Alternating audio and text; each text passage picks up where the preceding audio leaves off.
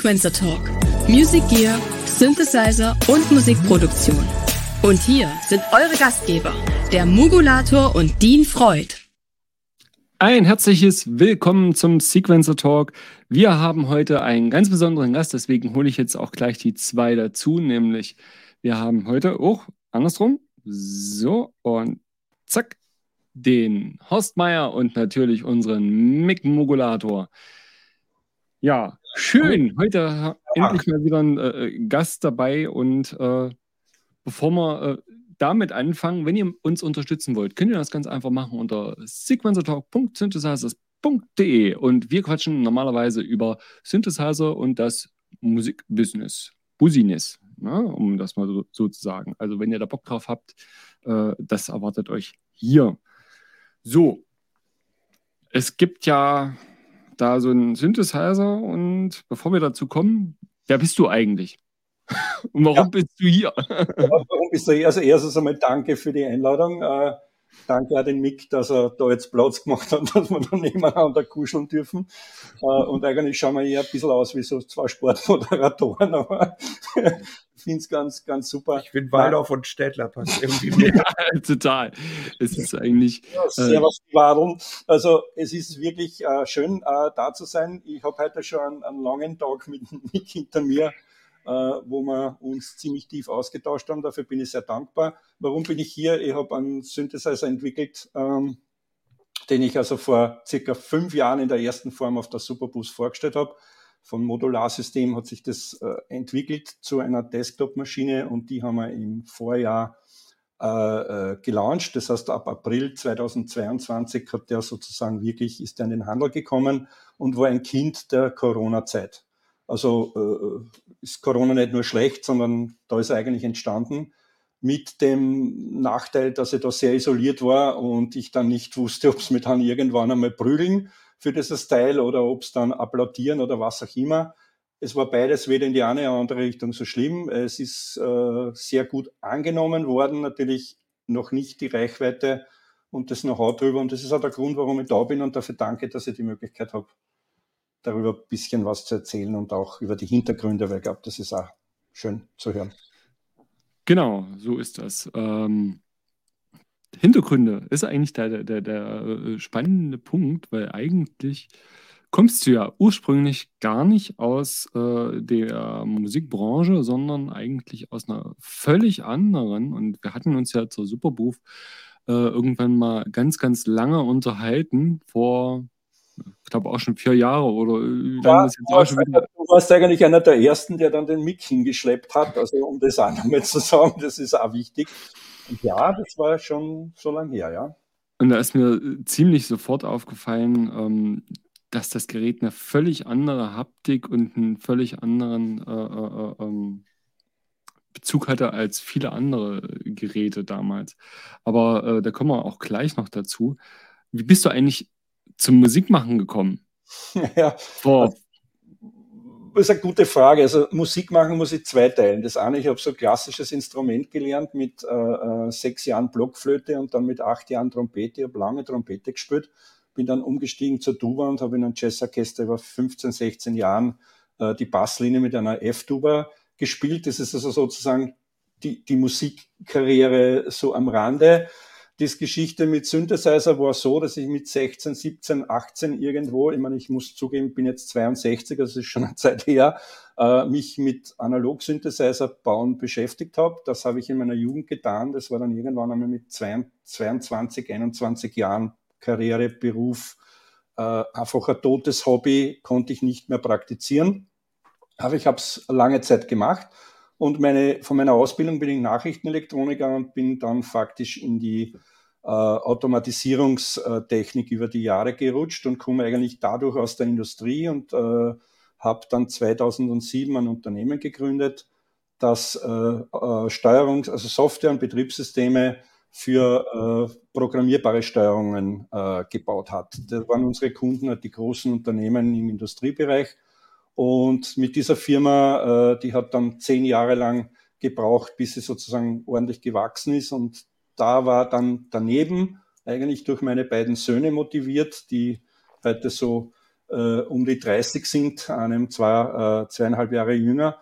Die haben mich dann eigentlich durch die Nähkästchen Plaudereien, so Papa, was hast du früher gemacht? Und die ganze Synthesizer-Geschichte habe ich ja meinen Söhnen erzählt, dass ich das früher mal gebastelt habe. Und dann kam irgendwann einmal der Saga mit 16, 17 von meinen Jüngeren, der Manuel, der zu mir gesagt hat, äh, ja Papa, das musst du wieder bauen. Ja? Und irgendwie habe ich gesagt, na, na sicher, ja, das macht man ganz einfach so.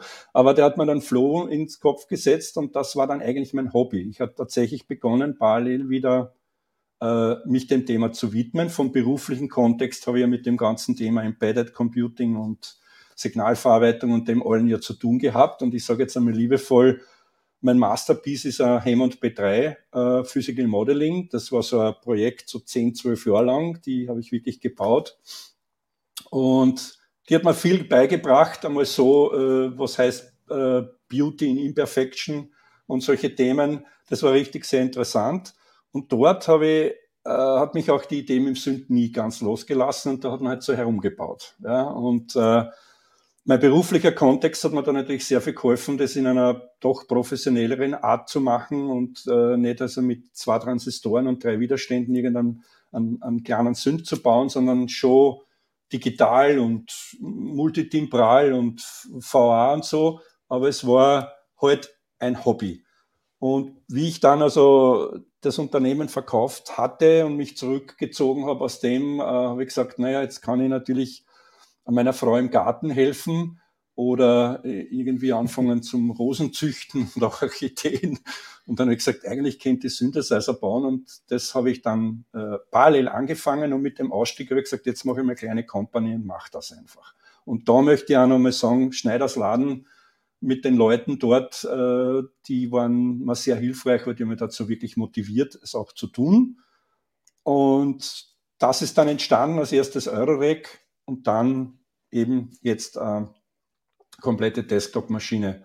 Und das war so der Hintergrund in meiner Zeitraffer-Geschichte. War natürlich viel, viel mehr dahinter los, aber es, ich mache das also jetzt nicht erst seit ein paar Jahren, sondern man kann sagen, in den letzten 15 Jahren habe ich mich schon sehr, sehr intensiv mit dem Thema beschäftigt. Ja, sehr cool.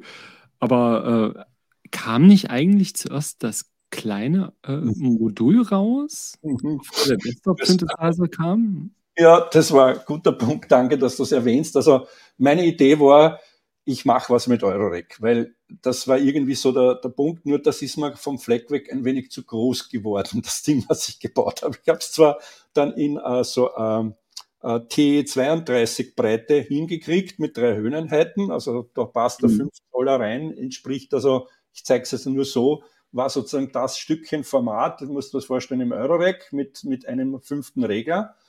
Und der war schon wirklich vierfach timbral und ein, ein kompletter ausgewachsener VA, damals noch nicht in Stereo. Und den habe ich mit einem Raspberry äh, Pi 3 äh, äh, basierend gebaut und der habe ich ins Eurorack gebaut. Na, da haben sie mir natürlich sehr, ähm, sehr willkommen war ich da nicht. Also das wurde sehr kontrovers diskutiert weil ja ein Vollblowing Synth in einem, in einem äh, analogen äh, Eurorack-System aus mehreren Gründen einfach nicht wirklich reinpasst. Also ich hätte da einen kleinen Oszillator bauen können, das hätte gepasst, aber Polyphone, multitimbrale Maschinen äh, mit dem allen drinnen, wo er überhaupt keine Integration mit CV-Eingängen und so, das war irgendwie. Das war die größte, äh, äh die größte Kritik im Endeffekt, dass die Schnittstellen gefehlt haben, äh, um wirklich dann auch mit dem Rest vernünftig zu interagieren. Genau, das Problem war natürlich für mich immer, weil das war jetzt nicht die Frage, die CV-Eingänge zu bauen. Das habe ich dann auch ausgebessert bei der Revision 2, die ich dann auch noch einmal gebaut habe, weil die Geschichte war auch witzig. Mit den CV-Ausgängen wäre es ja noch gegangen, aber mit Eingängen. Wie, wie, wie verschalte ich in einem Polyphonen mit gescherter Voice-Struktur und vier Timbres? Was moduliere ich mit wem und warum? Das geht ja nicht so einfach. Hm. Wenn ich einen monophonen Synth gebaut hätte, dann wäre das eine andere Geschichte gewesen, dann hätte es auch reingepasst. Und das ist auch noch immer eine Idee, die noch immer in der Luft hängt. Äh, die ist noch nicht ganz äh, begraben. Äh, aber ich hatte dann gedacht, okay, ich mache jetzt doch CV und habe einen Revision 2 von den ähm, M800 hieß der Teil und das war dann die M800 Revision 2, tatsächlich zwei CV-Ausgänge, zwei Gates gemacht und Audio Rate Inputs, äh, mit denen man auch CV-Inputs aufzeichnen hätte können. Und das habe ich auch gebaut und mit dem wollte ich eigentlich ähm, auf der Superbus vor der, also nach der Pandemie eigentlich realisieren.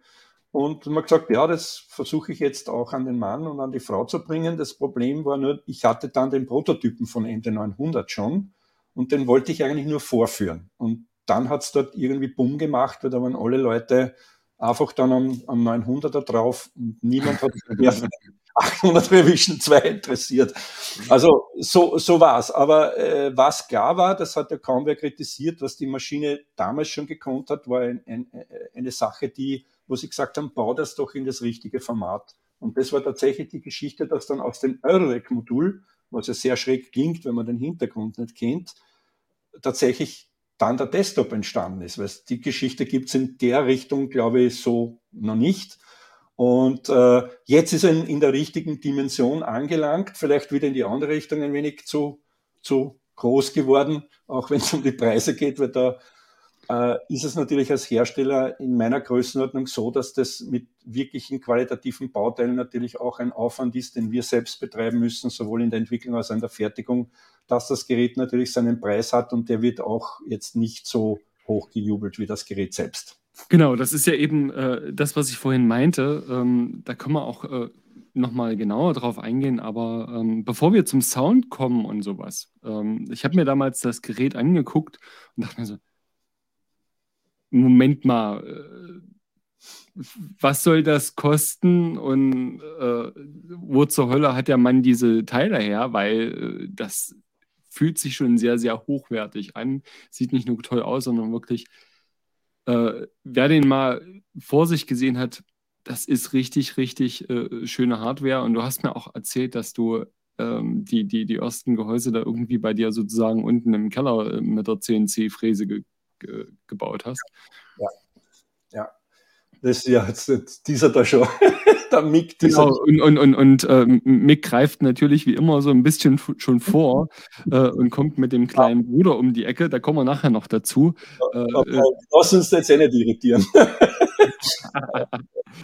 äh, das stimmt. Also die Idee war ja die, das muss, muss klar sein. Also ähm, die, die Schwierigkeit war es ja jetzt, an, an Sünd zu bauen, der eine gewisse Wertigkeit vermittelt, weil es macht es also in, in, in, in einer Miniaturunternehmensgröße wie so Meier EMI aus eineinhalb Leute zur damaligen Zeit, jetzt sind wir so, kann man sagen, fast zwei, äh, so Teilzeit, also kommen auf zwei, sind eigentlich drei Leute, ist es natürlich äh, so, dass man äh, irgendwas bieten muss, was jetzt doch anders ist. Und äh, da ich wirklich ein Fan bin von von haptischen Dingen und auch von, von wie greift sich das an, weil das ist ja eigentlich der, der Sinn einer Hardware, dass man einfach einen Knopf angreift und Freude empfindet, wenn man an dem Ding dreht. Und das ist also definitiv mit viel Arbeit und da waren wirklich Iterationen dazwischen. Da könnte ich schon ein kleines Museum aufmachen, was da für Varianten davon Wie lang war denn eigentlich die äh, Entwicklungszeit? Nur für den MD900? Ja, also die, die Entwicklungszeit für den reinen MD900 war circa äh, kann man sagen, knappes Jahr. Also bis er, äh, äh, sagen wir mal, ein Dreivierteljahr bis zum ersten Prototyp, den ich äh, äh, zur Pandemie hergestellt habe. Da muss man mal wissen, da stand schon die ganze Engine durch den M800 Revision 2, weil der ist komplett kompatibel. Mhm. Das war dann sozusagen nur die Bedienoberfläche und die Mechanik und die ist schon heftig genug. Und wie lange hat das gedauert? Das, das war die, also die gesamte Mechanik an, an, an dem allen habe ich ein, ein Dreivierteljahr gebraucht, um sozusagen den M800 Revision 2 in den MD900 zu gießen. Das äh, äh, war aber bitte keine Zeile Software jetzt im Sinne vom Core, der war fertig, also das ist jetzt exortiert. Vielleicht auch diese Entwicklungszeiten. Ich arbeite an dem Synth Engine Teil und an den ganzen Dingen seit über zwölf Jahren, kann man fast sagen. So jetzt nicht Fulltime, aber doch mit gewissem Druck. Also da steckt schon ordentlich Arbeit drinnen. Und die Hauptarbeit war ja die Panel-Elektronik zu bauen, die das ganze Interface macht mit diesen Assistenzdisplays äh, und also die ganze Bedienoberfläche.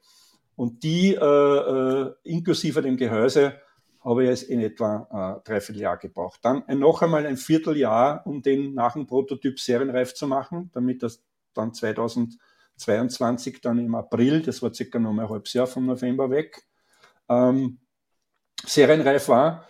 Und das war ein richtiger Ritt, weil wir kamen ja dann in die Bauteilkrise und Pandemie, das hat ja richtig rund. gehabt. Und ich bin da gestanden mit dem, die Leute wollen das jetzt tatsächlich vertreiben und verkaufen und ich habe nicht gewusst, wo die Bauteile herkriegt. Das heißt, das hat mir noch einmal Redesign-Runden beschert, Bauteile, die nicht zu beschaffen waren, rauszuschmeißen und eigentlich noch einmal anzufangen, obwohl das Gerät schon fast fertig da gestanden ist. Das war wirklich hart, weil das war mir auf die Frage, ist es leicht? oder schwer, so ein Sünd zu bauen? Ich sage ja, aber man ganz besonders die momentane Zeit mit ihren Herausforderungen, weil alles, was ich gelernt habe vorher, konnte ich der, nach der Pandemie mit den Bauteilthemen komplett vergessen. Ich bin bei der Schaltung gesessen und gesagt, den Bauteil nehme ich jetzt, geschaut, ob ich den krieg, habe ihn bestellt und in meinem Keller haben sich die Bauteile gestapelt. Ich hatte noch keinen Auftrag. Weil ja. Auftrag kriege ich dann, wenn ich einen Preis weiß und wenn ich weiß, ich kann ihn liefern. Genau. Und das ist nicht so, wie wir es in der Schule gelernt haben. Also, hart, unabhängig von, von, von der Technik, aber mein Credo war, es hat mir tierisch Spaß gemacht, das merkt man mal an, also ich mache das wirklich mit Freude und mit einer großen Begeisterung und äh, musste dann auch zugeben, nachdem ich das Gerät gebaut habe, dann begann erst die richtige Lernphase, weil wir dann die Profis sich dafür interessiert hatten. Ja, da habe ich dann. Und dann kriegst du es aus der richtigen Feedback. Ähm. Da kannst du dich dann noch einmal senkst du wieder dein Haupt und sagst, okay, gehst wieder mit gesenktem Haupt in deinen Keller und du. Kommen wir gleich dazu. Mhm. Ähm, wir haben jetzt schon mehr oder weniger eine Viertelstunde äh, äh geredet, aber ich würde ganz gerne für die Leute, die das Gerät so überhaupt nicht kennen, mal jetzt in, in, in, in, in äh, äh, äh, mal ganz kurz runterbrechen, ähm, ja. was der MD 900 oder beziehungsweise die Engine eigentlich ist, weil das sind nicht nur im Prinzip diese 16 Stimmen, vier, vierfach timbral, sondern da gehört einfach auch mal abgesehen von dem wirklich dermaßen druckvoll klaren Sound und das ist wirklich was, wo ich selten drüber äh, rumeiere bei digitalen äh, Synthesizern, aber das hat mich echt äh, definitiv, ich sag's mal, freundlich abgeholt. Ähm, das ist krass. Aber äh, Mick, ich gebe dir mal, warte, äh, ich schalte mal die Uhr an, äh, äh fünf Minuten und dann kannst du mal runterrappen. das, das hat vorgekommen, oder? Jo, jo. Äh, äh, seid ihr alle im Gebäude? Also, vielleicht ist es jetzt wirklich tatsächlich, versuchen mal so ein bisschen auf den Punkt zu kriegen. Ähm, drei Oszillatoren, wir haben hier drei Oszillatoren, vielleicht schiebe ich es mal eben so und mache so ein bisschen äh, den super. Wir machen dazu eine, äh, einen Monolog, das wird dann also ein richtiger Rundgang. Hier ist jetzt nur, damit ihr irgendwie wisst, was ist das für ein Teil. Äh, was ganz toll ist, dass es hier so eine Übersicht gibt über so eine volle Stimme. Und da haben wir hier äh, zwei Oszillatoren, die faktisch dasselbe können ich sage gleich was, und einen dritten Oszillator, der faktisch tunbar ist und der aus Samples besteht, die auch gleichzeitig der äh, Rauschgenerator sind. Da kommt vielleicht dann später noch mehr. Dann gibt es einen Wave Shaper, der sitzt sozusagen da, da oder äh, da, also im Mixer oder an den äh, jeweils beiden äh, Soundenden und verformt alles. Schon allein damit kann man sehr viel machen. Die beiden Oszillatoren haben jeweils entweder Wavetables der sehr hohen Auflösungsqualität, äh, also wirklich, das, äh, das hört man, also man hört, sag ich mal, wenn man jemanden einen Sprach-Wavetable äh, machen würde, würde man bei, sagen wir mal, Microwave 1, 1, 2, 3, 4, 5 oder sowas hören. Hier hört man schon, ob es eine Frau ist und mit welcher, ähm, mit welchem Unterton noch. Das hört, also so ist ein bisschen hochauflösender. So, dann gibt es in den Wavetables spezielle Funktionen, um äh, das nochmal so ein bisschen zu shapen. Äh, und das, äh, erstmal sieht das toll aus, weil man hier so ein, äh, ich komme da hier leider nicht so gut dran, das ist das Dumme, äh, der zeigt an, wo er ist und mit äh, den, ähm, da komme ich wirklich nicht gut dran, ich kann es nicht gut zeigen. Ähm, eventuell kannst du hier mal den anderen, anderen, anderen mhm. Typ einstellen, ja. kurz hier, so zum Beispiel diesen Shift oder so, oder InStretch ja. ist so, gut. Genau. Und dann verformt er den, das, das Sample, mhm. äh, äh, nicht Sample, das Wavetable noch mal ein bisschen anders.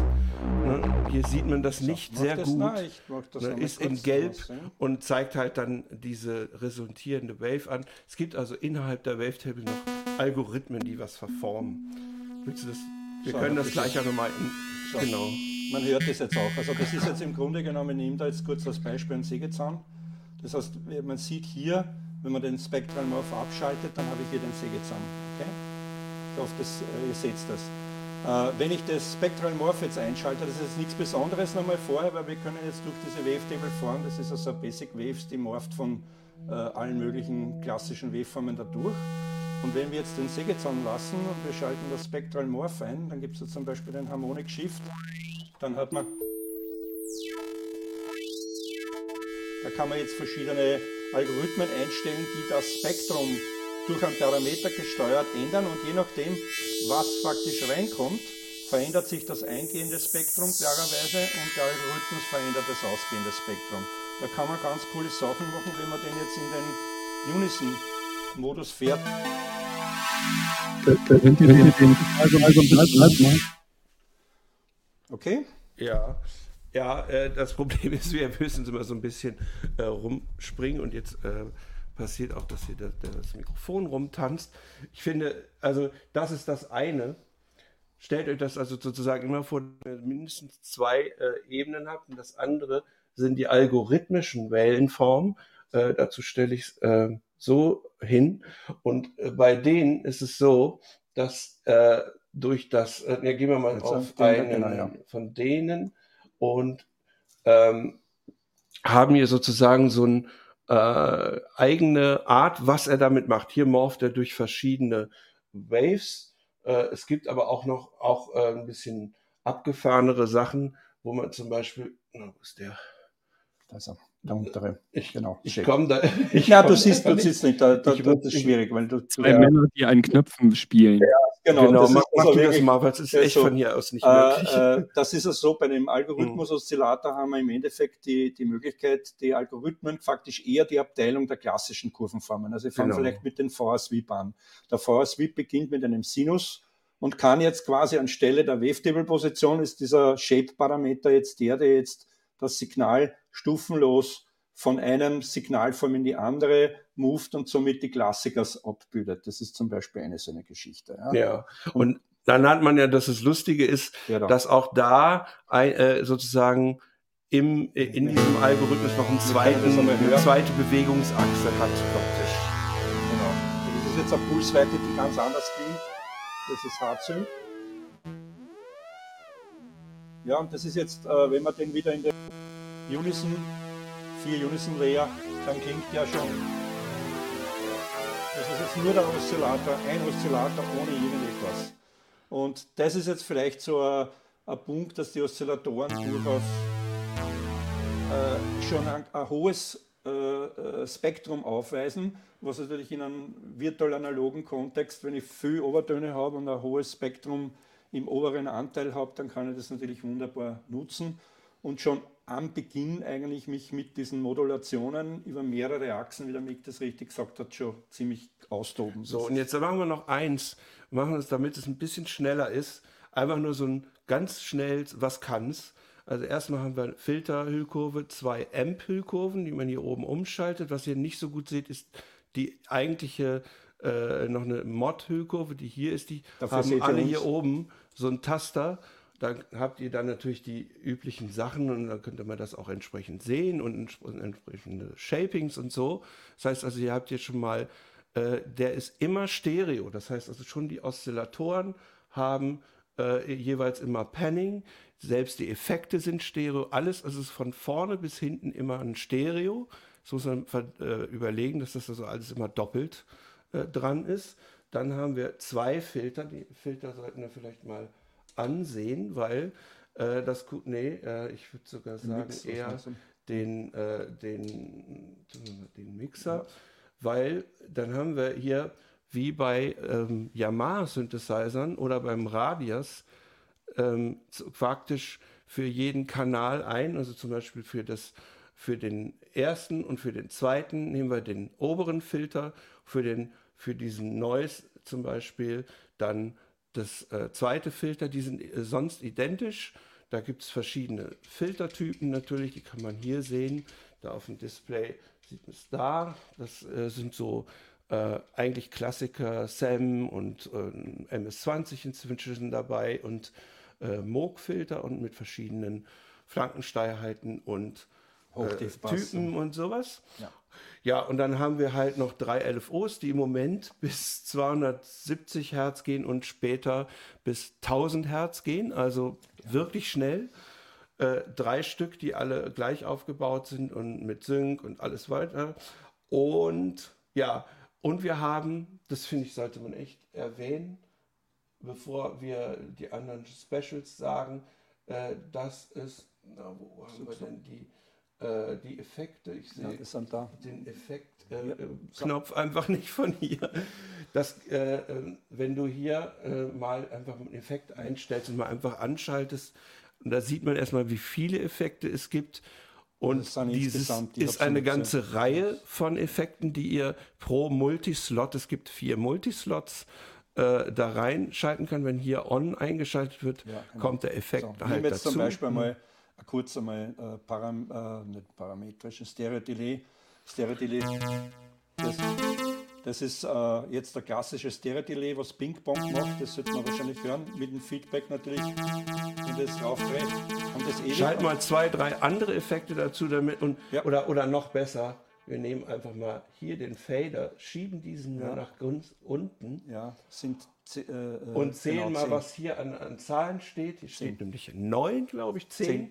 Und das heißt, es gibt 10 Effekte. So, kann da also jetzt zum Beispiel äh, Multi einen Reverb äh, anschließen. Sagen wir dann.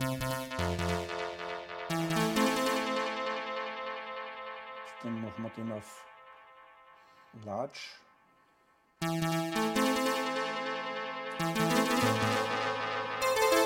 Kann das ja mal machen, dann ist das, kannst du spielen. Ja, genau. Mitgedreht.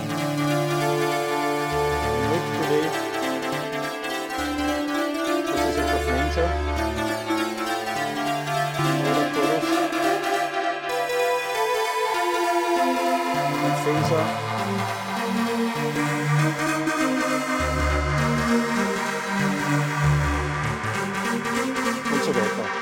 Sieht immer die Grafik, äh, was vielleicht noch besonders ist, äh, der Kompressor, der drinnen ist, der hat noch die Möglichkeit, dass man die Sidechain äh, auch noch einmal einen Sidechain-Bus von einem Drumcomputer setzen kann. Das heißt, man kann die Drum-Instrumente auf eine Sidechain mixen, die man wieder hier als Quelle nimmt. Damit kann man also dieses Dacken nachbauen, indem man hier den Sidechain-Kanal wählt. Das heißt, dann reagiert der Kompressor auf die Summe der gemixten Sidechain-Informationen im Drumcomputer. So, und jetzt haben wir noch eine Sache. Erstmal, dass man hier, tatsächlich sieht man hier, das ist der Sample-Oszillator, der eben auch der Rauschgenerator ist. Dann hat man halt auch hier Samples. Und man sieht hier wirklich die Wellenformen zweimal aus Gründen. Das ist auch Multisampling-fähig. Und da müssen wir jetzt nichts machen. Äh, ich will nur ganz kurz, um das einmal rund zu machen. Und es gibt noch ein Feature, was wir vorher zeigen. Und dann kommt erstmal wieder die dran, ist nämlich, es gibt sozusagen ein ganz kleines Ableton hier drin. Hier sind Clips, die eigentlich genauso funktionieren, als hätte man äh, ein Ableton, also jeder der Clips ist halt ein, äh, auf, auf einer bestimmten Spur hier und kann Start halt äh, Drums und so weiter steuern. Ne? Und, und zu allem Überfluss, das halten wir jetzt mal einfach hier rein, wird das hier auf äh, einem beliebigen Pad gesteuert, äh, gespiegelt und man kann das hier einfach umstellen. Und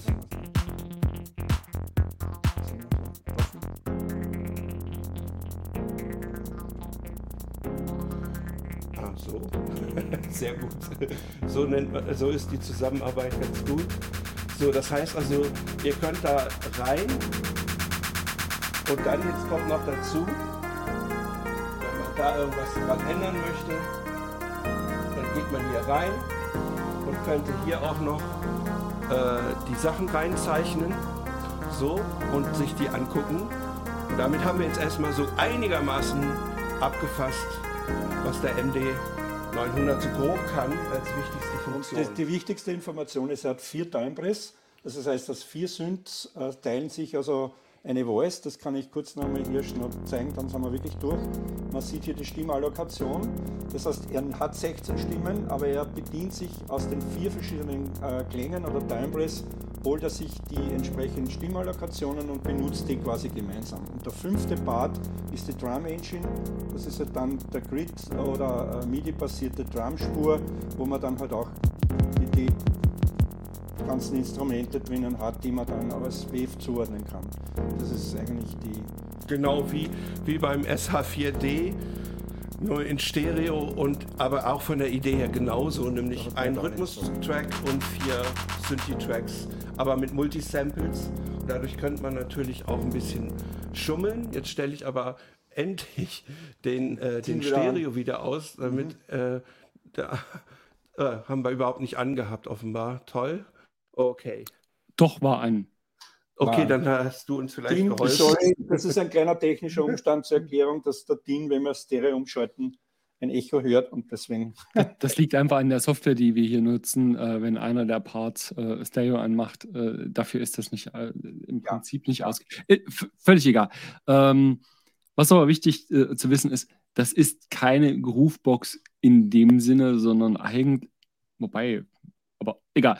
Eigentlich das ist es ein äh, Premium, Premium Synthesizer, äh, Premium Synthesizer mit Drum Part. Aber äh, wenn man sich so das anguckt, könnte man auch äh, äh, äh, sagen, eigentlich, wenn man mal ehrlich ist, das ist schon nicht nur sehr, sehr hübsch, sondern tatsächlich auch sehr Groovebox-like an vielen Stellen. Und wer dann halt, wie gesagt, an den ähm, SH4D oder zum Beispiel ein äh, Circuit denkt, daran erinnert mich das so ein bisschen. Ne? Äh, VA-Synthesizer und ähm, ja, also mit, mit, mit, mit einer relativ einfachen äh, Drum-Sektion, aber trotzdem mit, mit einem äh, Clip-Ding. Aber halt der, der Synthesizer ist ja das, was es eigentlich so, so richtig hervorholt, weil der Sound ist einfach ähm, nicht nur wie, wie viele, ähm, und das ist das, was ich glaube ich auch gerne hervorstellen möchte. Der Sound von deinem Gerät ist eben nicht wie viele aktuelle VA-Synthesizer, die, ich sag mal, wie ein, wie, wie ein Plugin wirken, wenn du dir über eine äh, ähm, Anlage hörst, sondern da ist ein Druck dahinter äh, in einer, in einer nicht, dass es muddy ja. ist, sondern es ist so in, in, in, in, in the face, da, dass ich wirklich da stand und dachte mir so, das, das, das rumpelt nicht unten rum, sondern das drückt und das ist äh, vor allen Dingen in den oberen Mitten fand ich diesen Sound so dermaßen äh, trocken und prägnant, dass sich das wahnsinnig gut durchsetzt. Ja, also ich, ich denke, dass das ist so. Also ich muss jetzt ganz ehrlich sagen, kann, kennt natürlich jetzt die Geschichte erzählen, habe ich immer gewusst und das war eigentlich die Designgrundlage, ist Quatsch. Also, äh, das weiß ich nicht, ich sage nur meine Meinung. ehrlich, aber da bin, ich, da bin ich einfach ehrlich. Also es ist so, ja, und ich denke, der Grund, warum das so ist, äh, liegt erstens einmal in der Stereoauslegung. Das ist einmal definitiv ein, ein, ein, Punkt, der sicher dem Synth gut tut, weil das ist das, was man in Plugins typischerweise gut verwenden kann, wenngleich das im Mix immer ein Problem ist. Das wissen wir auch. Also Stereo ist jetzt nicht das Allheilmittel, bedeutet auch Nachteile, aber in dem Synth ist es ja noch überschaubar, weil man ja nicht Millionen Sachen übereinander türmen.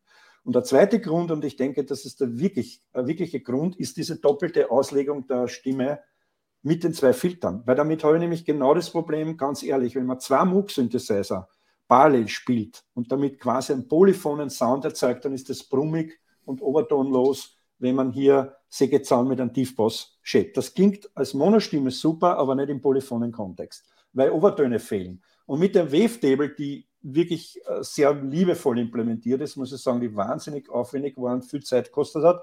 Nicht daran, weil das so viel Arbeit ist, sondern weil ich erst lernen musste, wie es wirklich geht und wie man es auch wirklich richtig implementiert.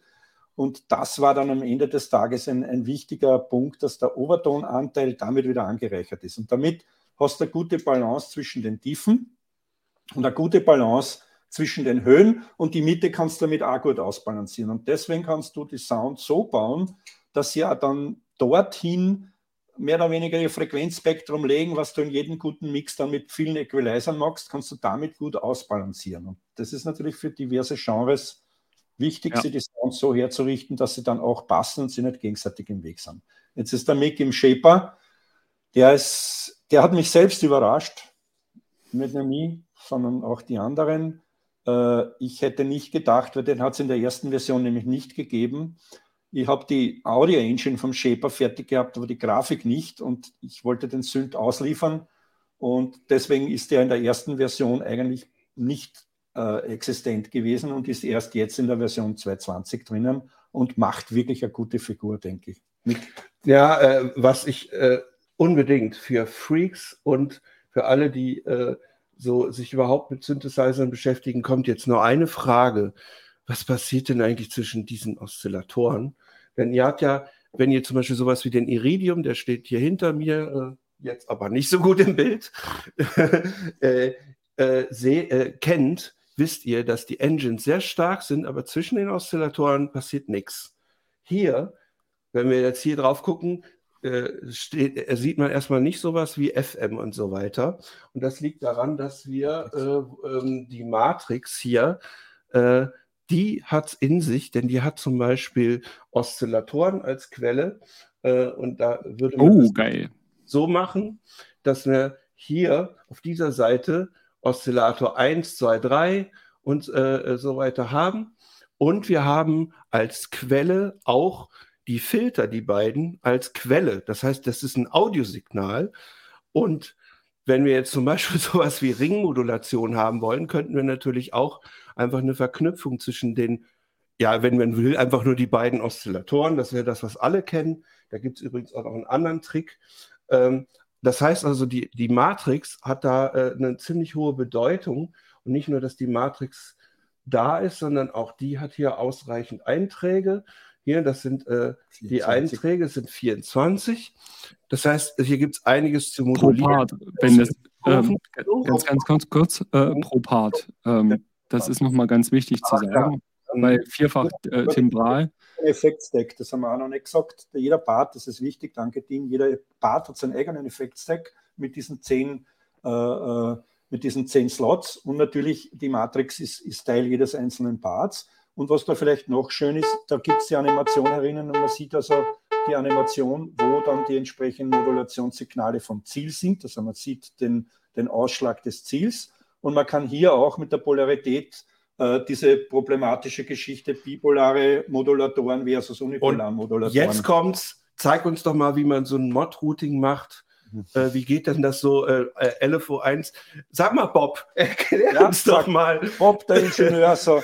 Ich, ich wähle dazu, äh, wir, wir beginnen, ja, Topf, ja. wir haben einen Sägezahn. Wir wollen diesen Sägezahn jetzt eine äh, Frequenzmodulation verpassen. Dazu brauche ich nur also ich wähle meinen äh, LFO oder Envelope, äh, egal was ich nehme jetzt an, an LFO, bleibe auf dieser Fokustaste, bis die zum Blinken beginnt. Damit habe ich jetzt automatisch hier den LFO 1, das sieht man hier nicht so toll, als Quelle in dem ganzen das Ding drinnen. meine Kamera, aber ja. so oder etwa. So, äh, und wenn ich jetzt auf dem Oszillator oder welchem Signal auch immer, solange es blinkt, heißt das, dass die Drehung meines Ziels, wie zum Beispiel jetzt der Kurs äh, als Frequenzrepräsentant, äh, wenn ich den jetzt drehe, ist der Knopf im Moment, solange das blinkt, eigentlich der Amount-Träger. Ja, ich bestimme den Amount. Und wenn ich dann den richtigen, wenn ich sage, nein, wie durch den Oszillator 2, dann kann ich den genauso wählen, aber wir halten jetzt den Oszillator 1 fest mit dem Amount und jetzt beende ich das Ganze. Und jetzt habe ich da mein, mein LFO da komme ich auch gleich zu einer wichtigen, schönen Funktion. Man kann das als ein User tragen. Kann das in Treppen machen. So machen wir den mal ein bisschen schneller.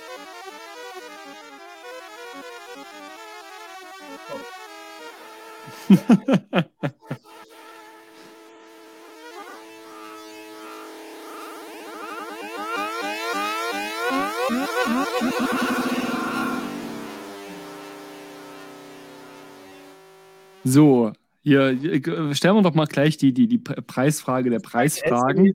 Nur einfach eine, eine Modulation von ganz stinknormalen LFO, das soll nur noch sagen. LFO, äh, sind wir gerade dabei?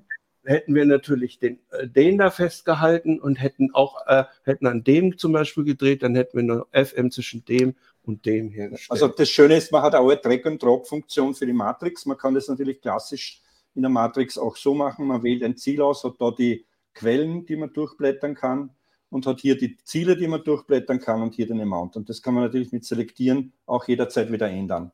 Also das ist, die Matrix ist da durchaus für einen Hardware-Synthesizer sehr selbstsprechend und die Bipolar-Unipolar-Umschaltung ist also wichtig für die Sounddesigner, dass äh, das richtige Ergebnis kommt, weil das ist ja eine Mischung von verschiedenen Signalen, die man da eigentlich in Wahrheit macht. Genau. Äh, jetzt mal gleich, wo wir gerade beim, beim LFO waren. Ähm, du hast ja auch gerade gezeigt, dass man das so schön einzeichnen kann. Wie schnell geht denn der LFO? Der geht jetzt momentan bis, äh, äh, äh der hat also jetzt die 100 Prozent. Wir haben 217,4 Hertz. Bei dem neuen äh, äh, Update, das jetzt kommen wird, geht es auf 1000 drauf. 1000 Hertz. Damit hätte ich dann auch äh, Mix äh, äh Hauptsprache bestimmt. Abteilung so meistens kann, denn der Moog One ist zum Beispiel so einer. Ja, genau. So, ja. Wir machen LFO 1. Ich hoffe, das sieht man in der Kamera und ich gehe jetzt auf die Rate drauf. 1000. Jupp, so, das ist cool. Hängt audiomäßig jetzt nicht dran, aber der Mick, Mick hat es schon gehört heute. Also das ist am Weg. Äh, da ist eher das Thema noch die Skalierung am Knopf äh, jetzt auf Frequenz äh, unten, wie wir es genau fein aufgelöst haben und wie das nach oben hin rastert, das ist eher ein Eingabethema als wie das Thema der Engine. So, und jetzt hier haben wir so ein paar Waves, um mal einfach zu zeigen, dass der da so das ein oder andere spezielle Wave, das ist normale Wave, ist noch nichts eingezeichnetes oder sowas. Und das ist hier eben sowas und das kann man dann halt notfalls auch äh, glätten mit dem, äh, ich treffe das bestimmt schon wieder nicht. Ich er sieht es ganz weit weg und wenn er schräg ist, sieht er nicht aufs Display, das ist einfach das Thema. So, da, wenn ich jetzt zum Beispiel so Treppen zeichne, ja, ich mache da jetzt bewusst so, so Treppchen rein, äh, die, so, dann hat man das Thema, dass das, das Ganze kann man jetzt natürlich smoothen, indem man die Flanken sozusagen äh, schräg interpoliert. Ein Flankenstein. Und, Genau, ein Flankenstein, damit man äh, scharfe Step, damit hat man eine Art Kompromiss zwischen Step, äh, LFO und eigentlich äh, User Waveform gezeichnet LFO und das ist eine recht praktische Geschichte. Cool. Die werden gespeichert und sind natürlich alle synchronisierbar. Also man kann da jetzt sagen Keyboard und Beat, äh, nur rein mit Beat. Das heißt, Keyboard und Beat heißt, der resetiert immer mit jedem Tastendruck, beginnt er von, von vorn. Ich mache einmal mal langsamer. Naja, der ist jetzt auf dem Beat, dann dann einmal weg. So, das mhm. gleiche bei Keyboard, wenn ich sage Run, dann rennt er frei. Ja? Wenn ich den auf Keyboard setze, beginnt er immer bei jedem Tastenanschlag von vorne. Und das gleiche geht auch bei der Beat-Synchronisation. BPM wird er freilaufen, allerdings Beat-synchronisiert und mit äh, Keyboard und Beat wird er auch immer resetieren. Übrigens ist natürlich äh, klar, was hier rot ist, muss man antatschen und dann kann man es bedienen mit dem entsprechenden äh, Knopf. Äh, das ist aber so gemacht, dass sozusagen die wichtigsten Parameter immer erstmal blau sind, damit man da dran kommt. Bestes Beispiel, Hüllkurven sind natürlich erstmal ADSR natürlich da drin. Äh, die sind sofort hier äh, zu steuern. Und was man dann noch so braucht, da äh, tippt man dann halt drauf und dreht dann an den Knöpfen da. Genau. Das also kommt da jetzt, wenn ich zum Beispiel die Attack Ratio, kann ich das da knicken. Ne? Die kann ich unabhängig und die Decay Release, uh, Release Ratio kann ich auch knicken. So. Da kannst du knicken, ja. Kannst du knicken. äh, ja, also und des Weiteren, was vielleicht äh, noch ganz erwähnenswert ist, man kann einen Ort MIDI-Learn machen. Das, oh, heißt, das ist, ja, ich kann jetzt mhm. da hier äh, draufbleiben auf dem Label und wenn ich dann hier äh, ein Signal mache, ich, ich mache den hier, da jetzt gerade den Decay quasi auf dem, auf dem so Schaut mal. Und jetzt durch den Decay steuere ich jetzt hier das kann man auch beweisen, dass das geht. ja, also die Idee ist äh, einfach, ich habe ja überall Knöpfe, MIDI-Controls auf meinem Keyboard, wo auch immer. Äh, da kann ich mir natürlich unabhängig von den ohne dies schon vielen Knöpfen natürlich noch Knöpfe rauslegen äh, meiner Wahl und die dann äh, entsprechend. Das funktioniert dann auch äh, bei den Effekten äh, zum Beispiel, auch da in der Sektion. Ja, das funktioniert jetzt noch nicht bei den Effekten. Der Hintergrund ist der, ist auch jetzt in der nächsten Version, weil es äh, gibt hier einen Umstand, den möchte ich vielleicht kurz klären, weil das ist immer heftig. Jetzt, ich habe jetzt zwei Mode-Delays hier herinnen. Das wird in der neuen Version nicht mehr geben, weil es kaum Sinn macht, dass man drei Mod-Delays hintereinander setzt. Äh, der Hintergrund ist der, ich kann es im Moment nicht adressieren, weil den Unterschied zwischen den, das ist zwar ein nettes Feature, dass ich drei haben kann, aber ich wüsste jetzt nicht, welchen ich wie von außen erreiche. Und das ist der Grund, warum man es nicht hat.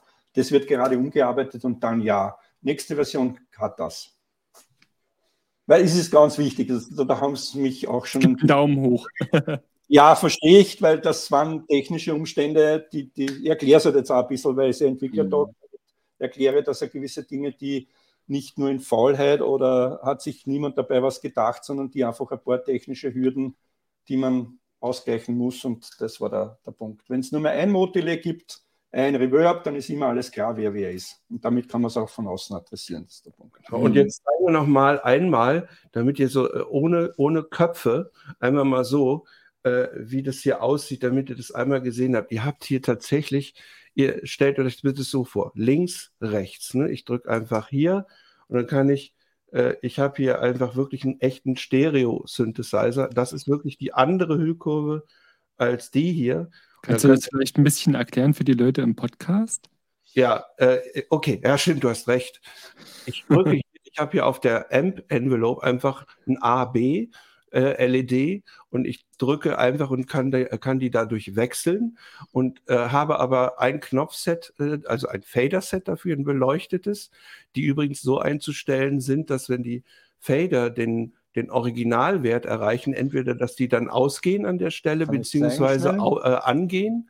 Äh, und das bedeutet, dass halt, wenn ich jetzt hier zwischen A und B umschalte, kann ich halt für links und rechts schon mal einfach eine eigene Hüllkurve so, einstellen. Genau. Jetzt habe die Lautstärke. Sind die, alle, sind die alle schwarz? Der Hintergrund mhm. ist der, man sieht jetzt oben zum Beispiel hier, wenn ich den Schiebe regel, dann ist der, der, der Teil, das ist jetzt nicht so gut sichtbar in einem kleinen Assistenzdisplay oben, bin ich out of range. Das heißt, wenn ich den jetzt runterschiebe, ich mache so, dass man das sieht, und ich jetzt ihn abgeholt habe, dann beginnt er zu leuchten und in dem Moment übernimmt er den ohne einen Sprung. Und wie man also, sieht, sind die anderen Leuchten nicht. Das heißt, das ist ein wenn ich sie abhole, Hilfe-Tool. Dann übernimmt er den und so kann ich jetzt alle mehr oder weniger abholen. Das gilt auch für die anderen Regler, also die, die irgendwo stehen. Na, zum Beispiel der, der Kurs, der steht da jetzt irgendwo. Das heißt, irgendwann einmal beginnt er dann übernommen zu werden und dann kann ich ihn mitnehmen.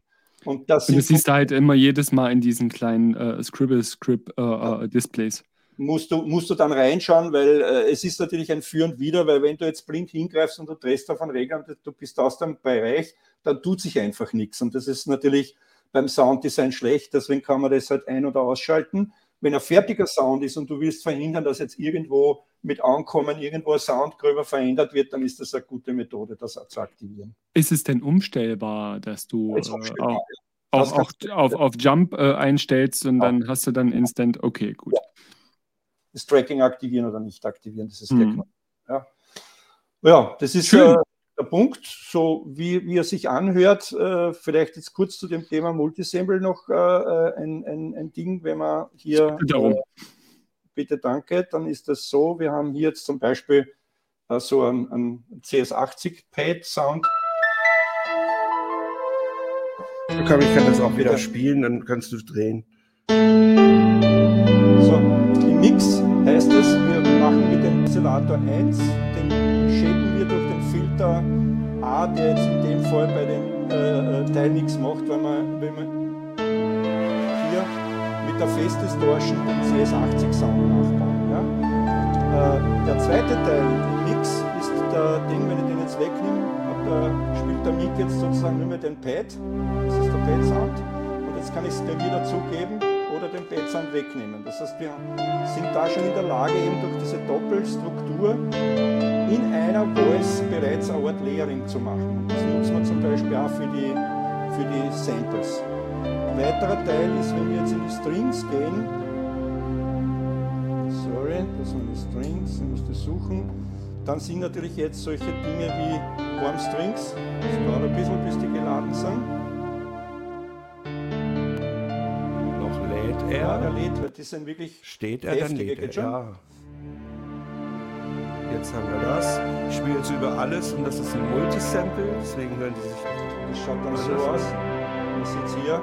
Das heißt, man arbeitet wirklich mit Regions und mit mehreren Samples und mehreren Loop-Punkten, verschiedenen. Und das ist natürlich dann in Kombi mit der Voice und mit dem Filter, kann ich, kann ich dann natürlich da so, an dem Punkt äh, äh, mache ich die Zahl mal ganz kurz leise, denn man versteht sie leider überhaupt nicht mehr. Äh, ganz nebenbei, Jungs, falls ihr mich hört, macht, macht den, den Synthesizer ein bisschen leiser. Ja, das habe ich. Nee, nee, das mache ich hier. Okay. Kontrolle ist gut. Habe ich mir schon ja, fast danke. gedacht, dass das zu leise ist. Aber wir haben ihn gut gehört. ist zu leise, das ist nicht leibend. So, jetzt kannst du. Hier, also das, äh, was er erklärt worden ist, dass hier, wenn ihr jetzt da auf das Display seht, seht ihr, dass das verschiedene Samples sind, die ich hier so nach und nach spiele. Und das ist es. Ja, und jetzt mache ich den Synth nochmal laut, damit man das auch hört.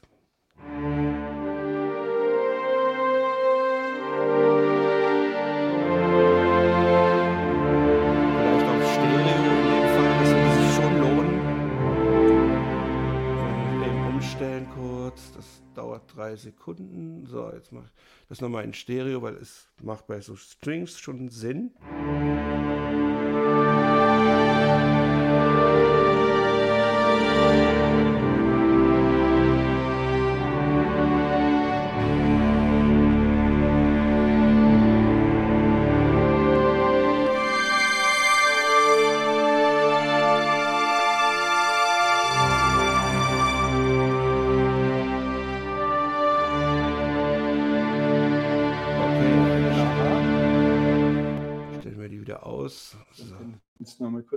anschauen? Ja. Cool.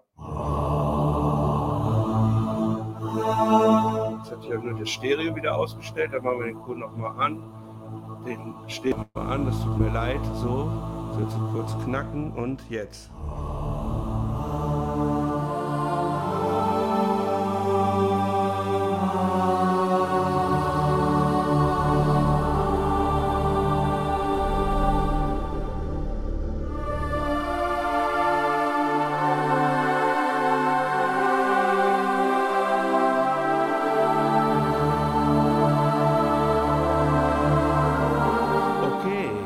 Das ist so von, für den Eindruck gut. Und natürlich ganz interessant, vielleicht du mal sogar zu meinen Sounds, da gibt ja. es nämlich so ein, zwei Sounds, vielleicht machen wir das so lange, dass diesen äh, Stereo nicht ja. haben. Äh, ja, diese, nee, da unten die, weil das Gute ist, das Gute daran ist das Gute darin oder so. Äh, wo sind denn diese Fluppy-Sounds? Äh, F, F Nee, nee, nee, die heißen nicht Fluppy. die nee, musst du wissen. Ich kann, ich kann, das schon wieder nicht lesen. Das ist ja, sagst, wie heißt er? Was ist die Idee? Äh, das sind natürlich so Drohnen-Sounds und einfach mal, einfach mal gucken, wo, wo äh, im Grunde geht es darum, sowas hier, wo man halt ein Noise hört, hier, der so haucht. Und das ist bei Wavetables super schwierig.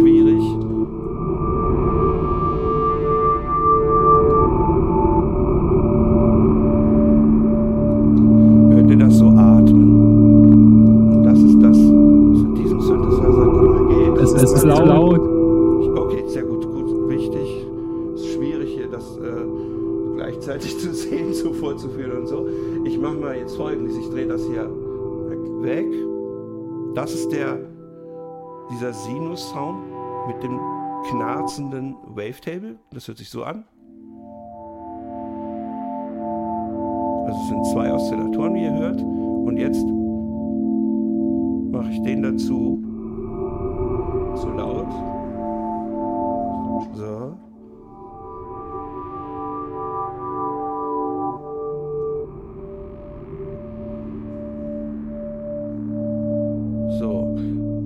Es auch, solche Sachen zu machen, um mal zu zeigen, wozu man das überhaupt gebrauchen kann. Also eine, einen Anteil von hier und einen Teil von dort zu nehmen, äh, um das mal eben so vorzuführen. Jetzt stellen wir auch einfach den äh, äh, Gesprächsfaktor wieder her. Das ist auch schon passiert.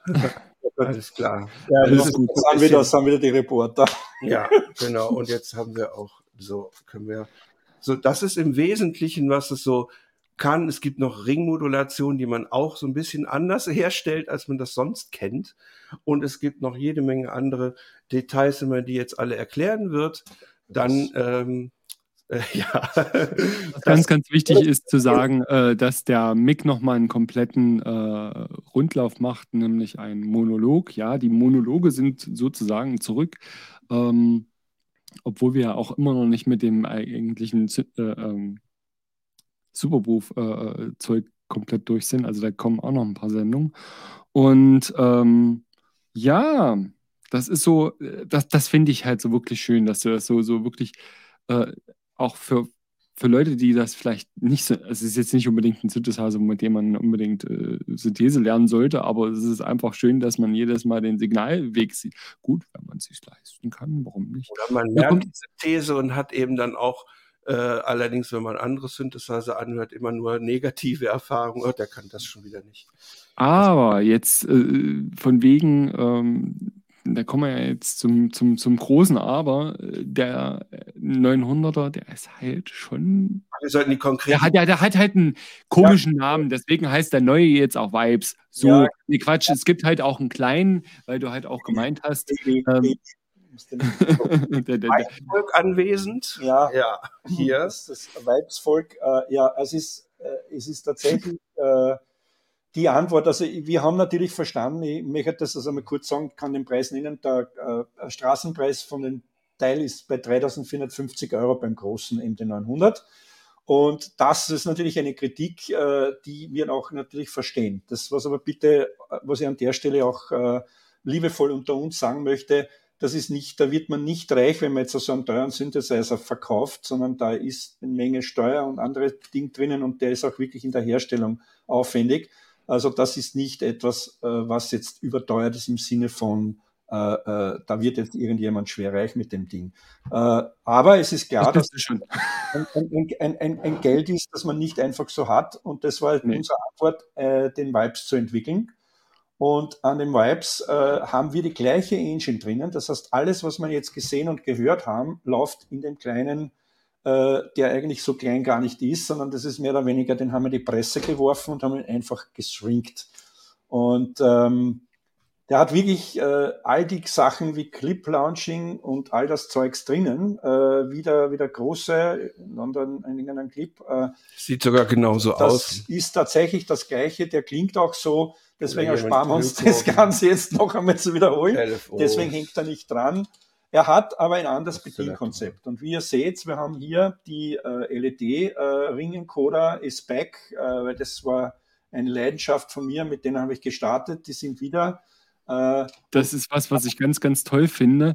Ähm, bevor wir da komplett einsteigen, dann würde ich jetzt ganz gerne einfach mal unseren äh, Werbebreak machen. Ähm, denn diese Sendung hier wird präsentiert von unseren Supportern. Und äh, wie ihr so Supporter werden könnt, das erzählen wir euch jetzt einfach mal ganz, ganz äh, fix. Nämlich, ihr geht auf sequencertalk.synthesizers.de und äh, da kommt ihr auf diese wunderschöne Seite hier. Und äh, da seht ihr das, ihr könnt das entweder jährlich machen oder monatlich. Und das sind, geht bei 2,50 Euro los und ihr könnt bis zu 30 Euro im Monat an uns spenden. Und dann kriegt ihr mal alle aktuellen äh, Infos äh, zur neuen Sendung oder wenn wir was machen. Ähm, wir sitzen gerade ganz, ganz äh, heftig an ein paar äh, Sounds und tun und machen. Das erzählen wir schon ein bisschen länger, aber vielleicht hat ja auch der Mick mal Zeit, einfach auch ein paar äh, Sachen mit dem ähm, MD900 aufzunehmen und die vielleicht dann auch da mal mit reinzupacken. Das wäre zum Beispiel auch ganz total toll, einfach nur so ein paar äh, einfache Sachen da mit reinzududeln. Ähm, das ist so einer der Sachen, die total toll wären. Und ihr habt dann natürlich auch die Möglichkeit, uns äh, private Nachrichten zu schreiben, wenn ihr immer irgendwie was wissen wollt, wegen eurer, äh, was weiß ich, äh, äh Electribe, äh, kriegt man immer mal wieder Anfragen und so weiter und so fort. Für Leute, die zum Beispiel auch nicht. Monologe zu, ganz viele. Genau, deswegen sage ich das. Also wenn ihr wirklich auch mal äh, privat mit uns schreiben wollt, habt ihr da die Möglichkeit drüber. falls euch die allen anderen Social Media Plattformen da nicht geheuer se sein sollten. Ansonsten habt ihr dann noch die Möglichkeit, äh, den Supportercast zu schauen. Da gibt es ab und zu immer mal einen, wenn wir mal irgendwie was Lustiges äh, zu erzählen haben. Und äh, das ist dann exklusiv für die Supporter. Was auch noch exklusiv ist, das ist, äh, sieht man hier zum Beispiel, wenn man dann auf den Beitrag geht. Ähm, nicht nur, dass ihr den automatisch den Newsletter kriegt, äh, wie die Leute, die auch den tollen Newsletter, den wir hier anbieten. Der kostet ähm, natürlich nichts. Der kostet nichts, äh, äh, erhaltet, sondern ähm, ihr seht dann dieses Häkchen hier nicht mehr und dann kommt ihr zu unserem Premium-Content. Und dazu gehört eben halt auch unser Stammtisch nach der Sendung. Das heißt, ihr könnt dann zum Beispiel wie heute hoffentlich auch noch ein bisschen mit dem Horst äh, äh über den MD900 und äh, den Vibes reden. Und das ist die Möglichkeit, äh, die wir euch bieten und äh, euch äh, sozusagen geben, damit ihr uns was gebt, damit wir diese ganze Scheiße hier überhaupt am Laufen halten können. Nämlich, das ist nämlich größte, das größte Problem hier. die ganze Soße kostet nämlich Geld und das brauchen wir. Ich habe ein Stück weit einen Einblick jetzt und das ist wirklich eine tierische Arbeit. Also echt Kompliment. Also ja. Danke. ja, es ist halt mit, mit, mit Vorbereitung und so weiter und so fort. Wir jammern da immer mal ein bisschen drüber, aber genug davon. Jetzt kommen wir auf alle Fälle zum weibigen Thema, äh, nämlich äh, den, den, den kleinen. Genau, du hast ja, wie gesagt, schon gesagt. Sagen wir uns vielleicht schnell den Preis, weil das sollten ja sowieso alle wissen. Ja, Richtig, genau. Der Preis, ich sage ihn jetzt einmal vorsichtig, soll bei 2000 Euro liegen. Also das ist alles inklusive Steuern. Es ging über die 3450 Euro eben die Reduktion. Wie weit jetzt unter die 2000, wir bemühen uns natürlich die zwei, unter die 2000 zu kommen, äh, ist jetzt noch wirklich ein wenig eine offene Geschichte. Also mhm. äh, soll dann vielleicht eine Überraschung werden, aber dort soll es ungefähr hingehen. Äh, äh, der Punkt ist, durch das, dass da die gleiche Engine und die gleiche Technologie drinnen steckt, äh, ist also faktisch die Einsparung durch das kleinere Deck, also durch die wesentlich wenigeren Knöpfe, aber keine Einsparung in der, in der Leistung oder in der Funktion. Vielleicht sollten wir noch eins sagen, weil die meisten sich wahrscheinlich denken, so viele Knöpfe, wie macht man dann hier so, ein, so, ein, so eine Anwahl, mal abgesehen davon, dass hier natürlich äh, auch die, die Voice äh, ist und da man genauso gut da draufklicken kann, muss man aber nicht. Man kann auch sagen, das wäre jetzt zum Beispiel ein Oszillator, kann zum Beispiel sagen, Envelope und dann leuchten hier, welche Envelopes es gibt. Ihr erinnert euch, es sind vier. Deswegen leuchten vier LEDs. Ernie und Bert erklären euch das. Und das ist nämlich dann so, wenn ich jetzt zum Beispiel NFO und dann den zwei drücke, das ist ein bisschen so Expander-mäßig, dann kommt eben der zweite LFO und dann kann man äh, an dem jetzt hier anfangen äh, rumzudrehen. Ne? Und äh, die, da ist es auch wieder so, dass hier dann äh, die entsprechenden äh, Werte sind und so weiter. Hier kann man natürlich wieder äh, die Waves ändern oder was weiß ich, Mixer oder also immer wenn es mehr von, von einem gibt, dann machen wir nochmal bei den Envelopes eindrücken und dann hier vier, dann haben wir den vierten, äh, also den Modulations. Äh, das ist eine, äh, eine Möglichkeit. Es gibt natürlich dann die, wenn man jetzt, das sind die Power-User, wenn ich wirklich schnell äh, navigieren möchte. Das brauche ich aber am Anfang noch nicht wissen. Wir haben alles in der Menüleiste. Ich kann den LFO auch hier erreichen indem ich die Voice-Ansicht nehme und das entsprechende Modul anklicke. Das heißt, das ist auch immer ein guter Navigationspunkt äh, am Beginn dort rein. Aber das ist natürlich praktisch, damit man nicht dauernd immer rein, raus in den Menüs muss und äh, ist eine Alternative. Diese Zieltasten sind ja die Fokustasten am MD900, mit denen ich da ja reinkomme. Und das ist hier noch anders organisiert. Ja. Und die LED-Encoder, äh, sind so, dass wir eben die jetzt einmal farbkodiert haben. Das heißt, also man sieht den Part, in dem man sich befindet, ist konsequenterweise ein Menü. Ihr seht das im Video als Türkis, das ist blau in Wirklichkeit. Das ist einfach ein mhm. Thema, das die Kameras haben. Also das ist auch nicht Türkis oder weiß. Meine Kamera ist, ist, so schlecht. Na, das ist eine super Kamera, ich hätte gern. Ähm, ja, also die LED-Encoder äh, sind die unteren drei sind fix zugewiesen. Äh, das ist Cut-Off, Reso und Amount. Äh, da kann man auch umschalten die beiden Filter, also A und B. Und die oberen drei werden quasi zugeordnet, je nachdem, welche Funktion man hier angewählt hat im, im, im, Display. Das ist die Idee, dass man quasi im Prinzip sieben Parameter im Zugriff hat, je nach Modul. Also wenn wir zum Beispiel ein Oszillator sind, dann sind jetzt da die, die über die Labels die wichtigsten sind blau und dann könnte ich noch mit denen jetzt drei Parameter des Oszillators steuern. Das geht bis in die Matrix, wo man ah, hat. Ganz wichtig. Schalt mal genau hier. Das genau. ist eine sehr wichtige Sache. Eins, zwei, drei.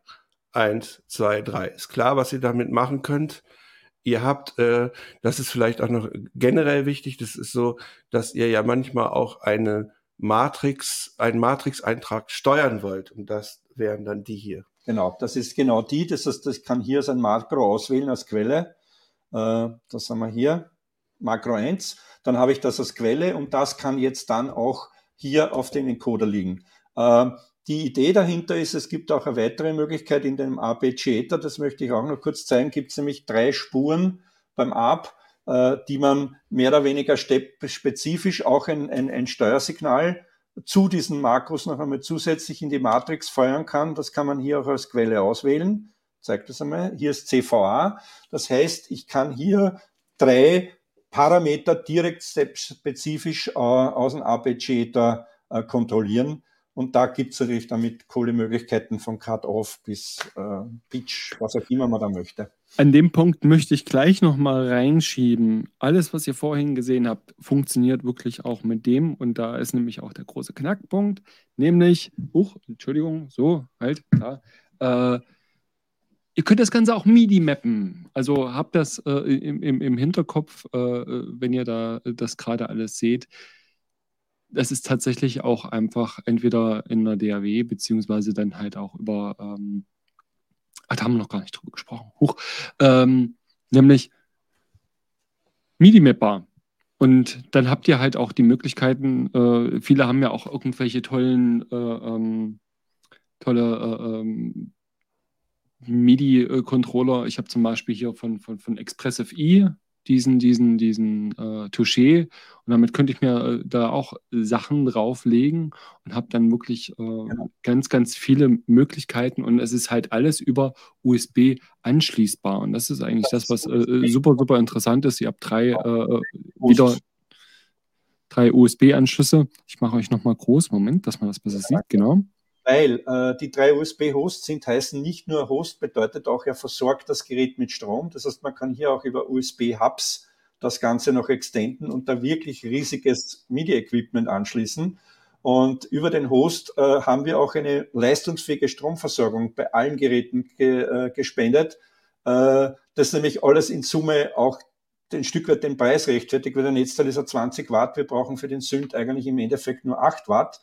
Und das heißt, die anderen 10 Watt kann man damit äh, an Controllern spenden, die doch mit LED und anderen, also ausgestattet ein bisschen Strom brauchen. Und, äh, und ihr habt jetzt äh, zwei äh, Stereo-Outs, habe ich das richtig gesehen? Wir haben hier äh, zwei, also bei dem äh, die TIN MIDI äh, möchte ich noch erwähnen, bei dem kleinen gibt es jetzt keinen MIDI-Through mehr, weil das ist ein Platz, dem Platz äh, zum Opfer gefallen.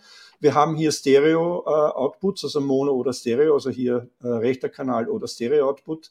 Wir haben hier Stereo-Input und wir haben hier den Headphone. Und das hier ist Expression-Pedal und äh, Sustain-Pedal. Und hier äh, gibt es Ethernet und da ja. gibt es auch eine sehr, sehr spannende Idee zu. Weil das da wäre ich gleich dazu gekommen. Ich, Moment, bevor wir dazu ah. kommen, äh, äh, äh ganz, ganz wichtig äh, zu sagen. Ähm, ihr habt auch ein Audio-Input. Da haben wir noch überhaupt nicht drüber gesprochen. Ja, der Audio-Input schlummert da drin noch sein Dasein in beiden Geräten im Moment. Der ist noch nicht verwendet, also den gibt es in der Maschine. Der Hintergrund ist der, äh, es äh, wird im Background heftig an so einem Vocoder gearbeitet als Beispiel. Das heißt, das ist einmal ein Punkt, wo man einen ohr. FFD-Vocoder haben, an den mein Kollege äh, Ricardo daran arbeitet, wie wie ein Wilder, ist halt immer wieder ein Thema, was nach hinten geschoben wird, wenn wir jetzt ein neues Gerät bauen und, und, und so weiter. Also das, da möchte ich mich jetzt auch zeitlich noch nicht festlassen, aber du sie wirklich seht, da, da wird was kommen, weil ich bin ein Fan von Vocodern und das wird ein 256 Band Vocoder sein. Also das ist dann schon etwas Cooles, ähm, was also von der Qualität, äh, äh denke ich, dann auch zum Gerät passt. Aber das dauert noch ein bisschen, bis es geht. Das ist die eine Seite. Zweite Seite ist, man kann darüber dann, äh, was wir vorhaben, die Effekt-Section nutzen. Das heißt, dass man da Dinge einschleift und in die Effekt-Section als Signalquelle rein, reinmixen kann. Und eine Möglichkeit, was natürlich damit entsteht, ist, dass man natürlich auch Audiosync äh, so Teile mit Synchronisation zu Audio macht so. oder so, so Dinge. Äh, das ist einmal so geplant, weil wir haben jetzt noch am, am Anfang noch keine konkrete Idee gehabt, was wir jetzt genau damit tun und in welcher Reihenfolge. Das ist jetzt nur mal so ein Anteasern, was da in, in, in, auf unserem Labertischen so herumgebaut gebaut wird. Und das denke ich, das ist eine, eine, eine coole Geschichte. Und da komme ich dann noch dazu, wenn wir über das äh, Ethernet-Port und über das Teil reden, weil da ist auch was im Gang. Genau, das äh, ist nämlich der nächste Punkt. Da drin ist ein Vierkern äh, ARM-Prozessor letztendlich drin. Ähm, äh, da ist schon auch Wums, äh, ähm, also Doppelwums heißt es ja heute drin. Ähm, hier gibt's äh, noch so ein paar äh, kleine Sachen, aber vielleicht gehen wir erstmal weiter zu ich würde erstmal das Audio-Interface äh, äh machen, was nämlich gerade auch noch in der Mache ist. Äh, deswegen hat das Ding nämlich einen Ethernet-Anschluss. Das Ding hat, also die, die Synthesizer haben kein WLAN oder sowas, wenn ich es richtig verstanden habe. Ja, das wirklich der, Vibes, der Vibes hat ein WLAN, also der, da haben wir die Option, dass wir das tun. Wir haben jetzt nur noch ein kleines Thema mit der Antenne, also das ist noch eine Geschichte, das möchte ich sagen. Warum? Wir wollen unbedingt das Wi-Fi, ich will es kurz erklären. Äh, das wir haben kein ODGO drauf, also wir haben keinen USB on the go. Das heißt, der Grund dafür ist, weil wir bei diesen Kisten, ich habe ein Thema mit den Audio Brum Loops und Noise Loops, die man dann mit USB über Mac, PC oder was auch immer in den Mischer reinbringt. Das macht mich persönlich ein wenig unrund. Und das Grüße gehen raus an äh, Tente Music. Ihr werdet das wahrscheinlich öfter mal, das ist, ich entschuldige, dass ich da, aber ich finde das, glaube ich, im Moment sehr wichtig. Ihr habt bestimmt schon mal den ein oder anderen USB sind mal so kleinere äh, mal angeschlossen, gedacht, wieso fiebt oder brummt es so scheiße? Und das ist eine technische Sache. Und das ist das, wo er sich darauf bezieht. Äh, äh, ich sage das mal so ganz deutlich. Ihr werdet sehr viele Geräte finden, die irgendwelche Nebengeräusche machen und weswegen viele dann da eine Powerbank dran machen, damit der nämlich nicht rumpelt. Genau. Und das, und das ist hier halt technisch verhindert. Genau. Und da haben wir jetzt Folgendes. Das Ethernet ist ein galvanisch getrenntes System. Das bedeutet, wir haben keine Groundkopplung. Wir haben zwar eine Hochfrequenz-Groundkopplung, wenn man mit Cat 5 oder 6 Kabeln arbeitet, aber da haben wir keinen wirklichen analogen, fixen Massebezug und eine Masseschleife zu einem System. Das zweite, wir haben einen äh, ähm, Power over IP gespendet. Das heißt, dieses Port liefert auch die Stromversorgung auf unser Audio-Interface, das wir auch anschließen. Das heißt, wir wollen dieses Port kann man natürlich nutzen, um natürlich auch eine Internetverbindung oder eben PC-Verbindung, Mac-Verbindung aufzubauen, keine Frage. Aber wir sagen, das ist ein Problem aus Security-Gründen. Wir haben das ja beim MD900 gesehen. Man kann über USB, LAN-Adapter, haben wir Fernwartung und alles mögliche im Sünd. Nur wir scheitern daran, dass alle Security uns verbietet, den Sünd in das Netz zu hängen. Und damit war das unnötig. Mit Wi-Fi oder mit äh, WLAN äh, ist das einfacher. Deswegen haben wir uns entschlossen, das WLAN auch einzubauen. Wir müssen jetzt nur schauen, wie wir mit der Antenne klarkommen. Das ist jetzt noch der Teil der Geschichte bei der äh, Serienreife dass das WLAN auch funktioniert und dient also dazu, das Gerät zu konfigurieren, auch unsere Software Richtung äh, Appleton Live Nachbau äh, für die Sequenzerprogrammierung und so weiter. Da, da kommt ja auch von der Softwareseite noch ein, etwas äh, äh heraus. Ähm, das haben ja, wir auf der hier Messe wird schon vorgestellt. Ableton Link gefragt. Vielleicht kannst du das. Ableton genau. Link ist etwas, wo wir uns damit beschäftigen, weil das macht natürlich Sinn bei einer DAW. Das ganze Thema Glock äh, ist so, dass ein MIDI-Glock aus einer DAW einfach herumwackelt.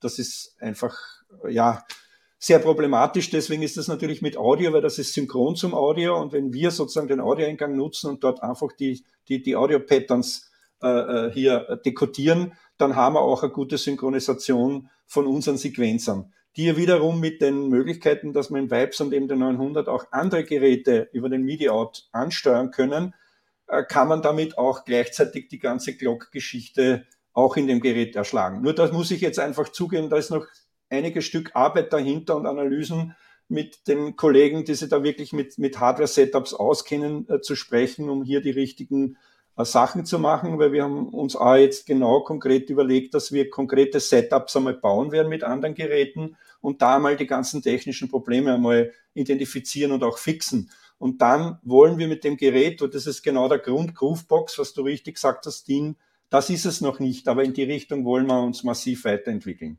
Und das ist am Weg, das ist noch nicht so, deswegen bewerben wir den Synthesizer jetzt als coole, coolen Synth mit einem coolen äh, Sample-basierten Drum-Computer. Äh, äh, ähm, dann, ich weiß nicht, ob da jetzt was drin ist, oder da ist was drin, äh, mit einem coolen Drum, äh, Sample-basierten Drum-Computer drinnen und man kann, hat coole Apps und einen coolen Grid-basierten Drum-Pattern, aber das ist noch keine Groovebox. Das heißt, mit der Softwareunterstützung, dass man die MIDI-Editoren online alles in der Maschine editieren kann, Projekte bleiben alle in der Maschine, geht da schon ein guter Weg hin mit Audio-Interface. Das ist dann eine Docking Station. Da haben wir dann die 8, äh, 48 Kilohertz, 24 Bit äh, äh, Wandler drinnen und auch äh, entsprechende DIN MIDI und mehrere Ports. Und dann steckt man das Gerät ganz lässig über das Cat5-Kabel an und hat den ganzen Kabelsalat nicht am Tisch. Also ich denke, das sind alles so sehr praktikable Ansätze, wo wir auch ein bisschen über den, den System- und Integrationsgedanken nachdenken. Aber da müssen wir zugeben, da müssen wir auch, auch viel lernen, um die richtigen Dinge zu tun und nicht nur glauben, es ist gut, weil Dante Jolesch, das ist also ein gutes Buch, sagt, gut gemeint ist nicht gut. Und um es gut zu machen, muss man mit Leuten reden, die es wissen, wie es geht. Das tun wir auch. Und deswegen, deswegen haben wir dich da. Ich bin nur bei dir. Ja. Boah, das war aber böse. Das war nicht böse.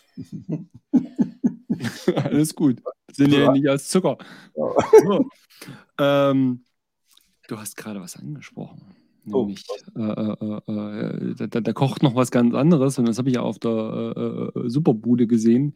Nämlich, es kommt ja auch noch eine äh, Software oder gibt es die schon? Oder wie ist das jetzt? Ja, oder, die gibt es natürlich schon, ich habe es heute einen Mic nochmal gezeigt, aber noch nicht in der Version, dass wir es releasen können, weil dann auch natürlich noch das eine oder andere fehlt. Aber vielleicht einmal so weit äh, dazu äh, äh die Erklärung. Also es ist so, dass man von 5 Zoll Bildschirm halt ganz schlecht, äh, das jetzt sich da nochmal vergegenwärtigt, äh, ich mache das Ding da nochmal auf und wir haben da jetzt irgendwelche äh, MIDI-Controls äh, drin, hier auf einen 5 Zoller MIDI zu editieren, das macht hm. jetzt wenig Sinn. So, und die Idee ist also, und das ist nicht nur eine Idee, das gibt schon, das Ding wird über Ethernet angesteckt oder dann über Wi-Fi, wenn, wenn das dann äh, funktioniert, wo man quasi die gesamte Oberfläche zum MIDI-Editieren, Clip-Launcher, Drag-and-Drop reinziehen, MIDI-Files, die man von irgendwo hat, oder sie editiert, äh, verschiebt, transponiert, was auch immer man macht, wirklich eben live nachgebaut von der Funktionalität mit äh, entsprechenden Mixer, mit entsprechenden Drum-Sample-Ansichten, äh, äh, wo man dann den ganzen Drum-Computer einstellt. Und das Ding hat aber keinen Audio auf dem Mac oder auf PC, sondern ist nur eine Art Fernsteuerung, die tatsächlich dann das online im Gerät editiert. Das bedeutet, du kannst entscheiden, ob du am Gerät schraubst, dann reflektiert das in den, in den Rechner, oder du schraubst am Rechner, dann reflektiert es ins Gerät und am Ende des Tages druckst du Save und speicherst das Arrangement äh, unter einem Ding und das startest dann ohne Rechner und bist sozusagen in einem Setting ohne PC und ohne Mac an der Stelle. Also das ist die Idee und die weitere aber Idee. natürlich mit Controller, so wie wir das gezeigt haben. Genau so. Äh, der steckt aber wird, immer am Gerät. Ne, der, der Controller steckt einfach im Host, das heißt, ihr startet den mit äh, einfach, also steckt den rein, startet den. Da gibt es eine MIDI-Page, die äh, einfach äh, ze zeigt, was da ja, ja. Äh, drin ist. Hier. Gehen wir hier sehen, mhm. weil ich gehe hier zum, zu einer MIDI-Page, wo es wirklich dran steckt. Da haben wir hier die Liste von allen Geräten, die man hier findet. Ja, das ist ein bisschen un. Äh, achso, ich habe den. Da ist es. Ich, geht schon. Das sieht man schon. Äh, das heißt, damit Update kann man die Liste faktisch äh, scannen und dann kann man die auf vier Boards zuweisen und kann Geht auch die gut dann mit Osmose. genau, das, das war vorher dran. Und ähm, dann kann man auf dem MIDI-Kanal selbst, sorry, mich vertippt hier, dann kann man hier einstellen das Port ja, und kann von diesen vier Boards auswählen und dann den entsprechenden MIDI-Kanal. Das ist also die Möglichkeit, um das zu steuern. Und die weitere Geschichte, Controller werden erkannt wie das Launchpad als Beispiel als Controller. Da läuft der Business Logic, äh, die dann auch den Clip managt. Und was wir auch da noch ähm, erweitern, ist, dass man Drum-Pattern und alle möglichen Sachen dann auch auf dem Ding mhm kann. Also das halt auch Steps setzen, Clips abfeuern genau. äh, und sowas. Und das sieht dann natürlich so aus wie hier, wie man das eigentlich ja von einem gewissen DAW-Programm von zwei, gewohnt ist, zwei ja. DAW-Programmen mindestens und mittlerweile sogar auch. Mittlerweile sind es doch fast alle Mhm. Ja. Also viele, da, viele. Da gibt's also, da wollen wir uns an dem bestehenden Standard orientieren, keine Frage, aber die Idee ist halt dann schon, den Groovebox und Clip Launcher sozusagen auf Sicht weiterzuentwickeln und äh, dann äh, auch die Möglichkeiten zu schaffen, externes Gerät dann auch mitzunehmen, nämlich mit den Spuren, die man im Clip Launcher noch hat. Da wollen wir auch, wir haben jetzt zwei, das kann man auch mhm. erweitern, so einen kleinen MOOC anschließen oder was auch immer, also seine Favorite Synths oder ein Drumcomputer und dann eigentlich äh, mit den Sequencer vom MD900 auch mit den externen, mit Synchronisation entsprechend ein Setup bauen. Aber da ist natürlich noch viel Arbeit in der Richtung dahinter, dass wir auch versuchen, ein konkretes Setup auch selbst aufzubauen und zu schauen, wie wir damit klarkommen und was da die, die Stolpersteine sind. Weil das, was ich wirklich sehe, ist für die Hardwerker wird es immer schwieriger, ein Hardware-Setup aufzubauen, das das tut, was man sich vorstellt und das auch äh, äh alles so funktioniert. Weil das beginnt allein mit den ganzen Block-Synchronisationen. Richtig, richtig genau. Das ist so, äh, so einer der, ich gebe mal ein ganz kurzes äh, Beispiel, ähm, und zwar die Blackbox von Tente Music äh, zusammen mit dem T1 Sequencer ähm, absolute Horror. Funktioniert partout nicht, egal ob ich das über MIDI oder ob ich das über USB dort anschließe. Ähm, kannst du vollen Haken dran machen, wirst du wahnsinnig. Komischerweise, beide Geräte funktionieren aber mit anderen Geräten eigentlich im Normalfall ganz gut. So, und das sind dann diese, diese äh, Fallstricke, die du ab und zu einfach mal hast. Genau. Und äh, ähm, deswegen ist ja so ein Entwickler auch immer wieder auf, auf Feedback, äh, äh Feedback angewiesen. Und ähm, naja, und vor allem, dass wir wirklich, also ich gebe das jetzt auch zu, das würde bei uns kein Unterschied sein. Also wir, bei uns wäre das das gleiche Thema und wir würden dann rätseln, warum geht's nicht? Und da gibt's jetzt zwei Lösungen. Die eine Lösung ist, wir gehen selber her und machen idealerweise ein paar Setups, die wir selbst jetzt einmal zusammenstellen und einmal schauen, ob wir damit klarkommen. Äh, was Sinn macht, weil damit sehen wir das selber. Die zweite Ebene ist die, wenn natürlich User jetzt irgendwelche Geräte wie Controller verwenden, die wirklich äh, State of the Art sind. Wir, wir kennen, ich kenne persönlich jetzt nicht alle Geräte und ich kann mir auch nicht alle jetzt besorgen und, und die auch kennenlernen. Das ist nicht nur eine Frage vom Gerät besorgen, sondern du musst dich damit auseinandersetzen.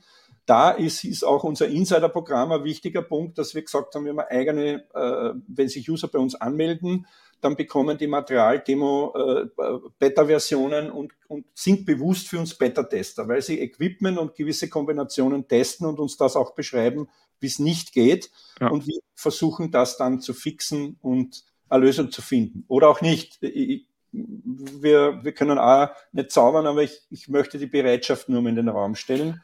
Und die Mithilfe der User hilft uns natürlich an der Stelle und da sind wir eigentlich auch offen, äh, so gut wir können, weil äh, es ist ja halt immer die Frage, wenn es zu viele sind, dann schaffen wir es einfach nicht. Das gebe ich da an der Stelle auch zu, aber wir bemühen uns da sehr, weil das, was jetzt entstanden ist, ist auch wirklich durch die Feedbacks von denen, die sich damit auseinandergesetzt haben und in diesen Kontakt getreten sind, auch entstanden. Das kommt ja nicht alles von uns alleine, sondern das fällt wieder vom Baum noch, haben wir alle die Ideen, sondern da ist ja viel von den Zuflüsterern, die viel Ahnung haben. Und wir haben die Lausche aufgestellt und gesagt, das ist aber interessant. Und so, äh, eine Sache sollten wir vielleicht noch sagen. Diese, das, da gibt's ja immer noch Firmware-Updates und zwar teilweise ganz schön dicke. Manche werden das auch merken, dass je mehr Nerd man ist, dass dann mehr, äh, noch mehr versteht, wie, wie cool das ist, was es da teilweise gibt. Beispielsweise auch was beim Hydros äh, beim letzten Update passiert ist. Aber jetzt, um euch mal vorzustellen, in welche Richtung das gehen kann. Wir haben da vorhin mal rumgesponnen und das ist absolut kein Problem. Ich sag's mal so, ohne dass ich zu viel verrate und bitte erwartet nicht, dass das dann wirklich kommt, aber was möglich ist, wenn ihr Feedback gebt, ist zum Beispiel so etwas. Ich will Granularsynthese! Neuer Drum Machine von Meyer. Den habe ich mir heute gespart, weil das schon äh, Drums kann. ja, kann er. Ach so, apropos Drums kann. Ich zeig, ich sag gleich, was ich meine. So sieht das mit den Drums übrigens aus. Ihr habt halt äh, hier die genau. Drums und könnt dann hier, äh, vielleicht will das jemand sehen, dass hier dann wirklich eine Liste von Samples ist und ihr die alle abspielen könnt. Was ich aber sagen wollte, ist natürlich, dass, äh, dass das, was hier zu sehen ist, diese Clips, das kann auch sein, hier sind schon zwei vorbereitet. Es könnte auch sein, dass man damit vielleicht externe Synthesizer abspielen kann und dass die Menge dieser Clips ja. relativ egal sind. Ich sage jetzt mal so.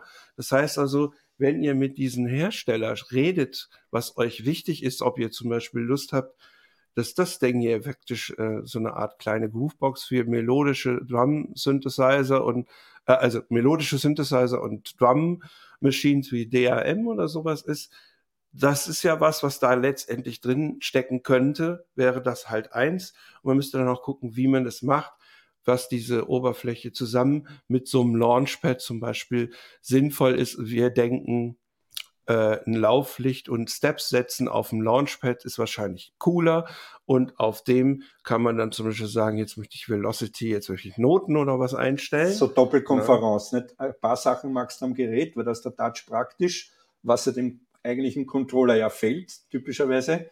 Und das Schöne ist, du kannst jetzt wirklich ein APC Mini MK2 nehmen, das wirklich sehr preisgünstig ist, hat sogar die Feder drauf und dann hast du die quasi Doppelkonferenz. Alles, was Step passiert, Grid passiert ist, geht auf den Controller. Die Lautstärken für die Tracks zum Einstellen während der Performance magst mit die Feders und am äh, Gerät über den Touch und über die Tasten, die der Vibese jetzt hat, kann man dann auch noch gewisse Dinge, jetzt Velocity ändern oder Ratcheting oder keine Ahnung, solche Sachen. Gib mal ein kleines Beispiel zum Beispiel. Äh, man kann da relativ schnell sehr, sehr äh, performance-starkes äh, Tool draus machen, indem man halt, wie gesagt, äh, du hast ja drei USB-Schnittstellen äh, dran, die gepowert sind. Ja. Das heißt, du könntest rein theoretischerweise eine Klaviatur anschließen, genau. ein Drumpad und eben noch so ein Clip-Launcher wie eben den äh, oder APC. Ohne Stecker-Netzteil, ohne irgendeinen Hub. Weil wenn es dann Hub anschließt, ja. dann kannst du dann natürlich noch mehr an. Also wir liefern pro USB-Port einen Ampere. Ui, ja. Das heißt, der Grund, warum sich viele wundern, warum so ein dicker, fetter Netzteil bei unserem Gerät dran ist. Das ist der Hintergrund. Und was ich damit auch sagen möchte, ist, dass das ganze Steckernetzteil gefrickel reduziert man damit, weil das ist hier auch in dem Kontext USB kein Problem, weil ja jeder Controller schwimmt ja groundmäßig für sich und ist eine Insel und der Stern oder das Zentrum ist das Gerät, eben hm. der oder in den 900. Also holst du dir keinen Trick rein. Genau. Also, dass das auch klar ist. Weil USB on the Go verbindet er einen Computer und hat dann über seinen Audio-Output und seinen Interface die Masseschleifen mit dem Ground von, von dem Audio-Outputs des Geräts. Und das ist das Problem. Und das macht Sinn und ich denke, damit kann man auch hier natürlich auch theoretisch weitere USB mit den MIDI-Boards, Controller anschließen und solche Sachen. Das geht alles. Oder die, die zum Beispiel schon im Launchpad drinnen sind oder so. Oder du kannst ja halt auch noch ein äh, weiteres MIDI-Interface anschließen, rein theoretisch. Genau, oder? ganz genau so ist es, genau. Ja. So, und hier gibt es wohl noch Alles eine kleine Sache. Stellt euch den Arpeggiator vor, wie das, was zum Beispiel so ein Microcork kann. Also, dass man Steps einstellen kann, dass man Oktavlagen und sowas einstellen könnt. Ihr habt natürlich die üblichen Up-Down und so weiter. Velocity, Stärken pro Steps ist also eigentlich so ein ein bisschen mehr Sequence als Arpeggiator. Äh, und der Host äh, äh, äh, fummelt gerade auch schon wieder. Ja. Da kann, äh, könnt ihr dann nochmal, weil hier die Frage ist, äh, weil stimmt, das hat man noch nicht, dass da sowas einzustellen ist. Das sieht dann so aus. also wir haben, also das vielleicht nur kurz auch zum Ab. Wir haben ja für jeden Part seinen eigenen Arpeggiator. Ja, der Arpeggiator kann natürlich jetzt über die, die, die Setup-Page äh, äh, vom, vom Timing her äh, angepasst werden, wie schneller gegenüber dem Grundrhythmus vom Drumcomputer läuft oder Drumcomputer läuft am Beat klarerweise und den kann ich noch einmal dazu schneller oder langsamer stellen. Da gibt es eine Menge Einstellungen, da will ich jetzt gar nicht durchgehen. Im Wesentlichen ist ein Step-basierter enumerationsbezogener Step äh, äh Arpeggiator einmal fürs Erste, wo man zum Beispiel einstellt hier, wenn ich drei Tasten drücke, dann beginnt K0, ist die erste Taste, die ich drücke am, am Keyboard, äh, die enumeriert wird, die K1 ist die zweite und die K2 ist die dritte. Der Punkt ist, wie sich die enumerieren, ist alles eine Einstellung. Das bedeutet, ich kann hier mehr oder weniger festlegen, anonym, einmal welche Note wird auf welchen Schritt ges äh, äh, gespielt, bestimme aber beim Anschlagen aufgrund der Reihenfolge, Pitch up, Pitch down und solche Sachen, was die Note dann, dann konkret ist und damit entsteht eine enorme Variation. Weiters hat man hier Legato und Hold auf dem Schritt oder ob der Schritt überhaupt aktiv ist. Das Ganze geht über 64 Steps, das heißt, die kann ich auch noch hier mit der Page umschalten und kann damit äh, äh, eigentlich einen sehr komplexen Step-Sequencer äh, auch machen, indem ich, also einmal Arpeggiator, äh, Velocity kann ich über jeden Teil, dann diese drei Spuren, was ich vorher gesagt habe, wo man Modulationen in die Matrix reinschießen kann, was sehr interessant ist. Und um jetzt einen Sequencer zu machen, einen Step-Sequencer, kann ich hier Halbtonschritte und Oktavsprünge äh, pro Schritt frei programmieren. Das heißt, ich kann dann mit einer einzigen Basisnote, wenn ich die jetzt auf K0 lasse, eigentlich im Prinzip den angeschlagenen Ton, beispielsweise ich spiele jetzt äh, C. Ja, das äh, geht jetzt nur Nein, das geht auf dem nicht, weil wir am anderen sind, aber. Weil wir jetzt die Kabel da reingesteckt da machen. Ja. Wenn's, wenn wir die Zeit noch haben, dann können wir das gerne Ist tun. schon recht. Ist schon recht. Gut. So, oh Gott, das wird heute Abend so schlimm im Stammtisch. Alle versuchen so wienerisch zu reden. Oh, ja. so, also es heißt, ich starte jetzt diesen, diesen äh, ab einmal einen Blick. So, der tut da jetzt, der tüdelt das vor sich hin. Sehr belanglos. So, das Entscheidende ist, macht jetzt nur mal acht Schritte, dass er nicht so viel, also wie schneller ist, geht Länge. Ja, dann haben wir Pitch Up, Pitch Down, ist einfach nur die Order und jetzt kann ich hergehen, kann zum Beispiel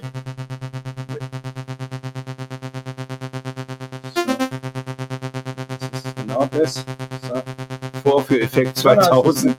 Vorführeffekt im falschen Film. So. Genau der. Ist das der richtige Channel? Das ist die große Frage jetzt. Genau das ist es. Den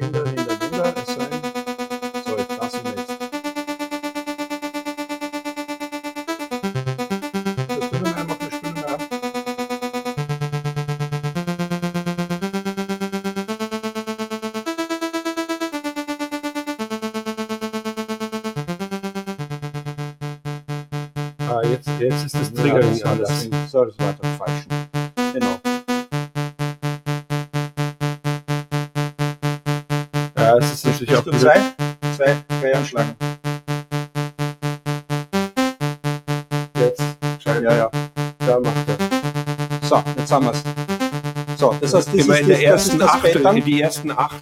Genau, also wir haben die ersten, die ersten äh, acht, die wir jetzt nur auf die, auf die Dinge, wir nur den, den reduziert, jetzt passt es. Das heißt, mit dem Assign bestimme ich jetzt die Numerationsreihenfolge. Und wenn ich dieses Pattern mache, dann spielt er jetzt genau die, diese Auflösung. Und mit dem, zum Beispiel Edge merkt er sich das natürlich und dann gibt es noch die Möglichkeit, ein sogenanntes Live-Sequencing zu machen. Das ist kurz.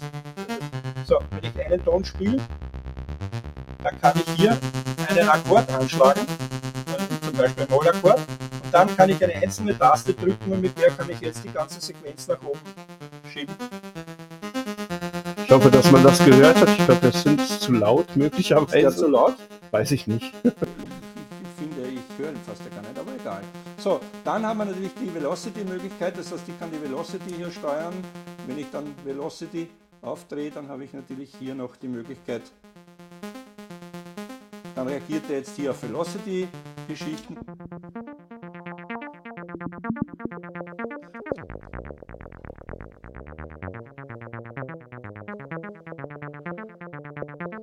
Ja, und damit kann ich also jetzt das, das eine tun. Wenn ich jetzt das auf eine Linie setze, dann haben wir jetzt nur einen Teil. Der Rhythmus ergibt sich erst auf dem Velocity, weil ich mache das jetzt wieder gerade. Und jetzt kann ich natürlich auch über die Semitonschritte.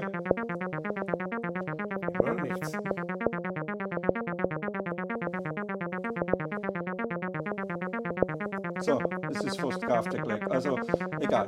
Und dann haben wir natürlich noch die Möglichkeit, das äh, zu oktavieren.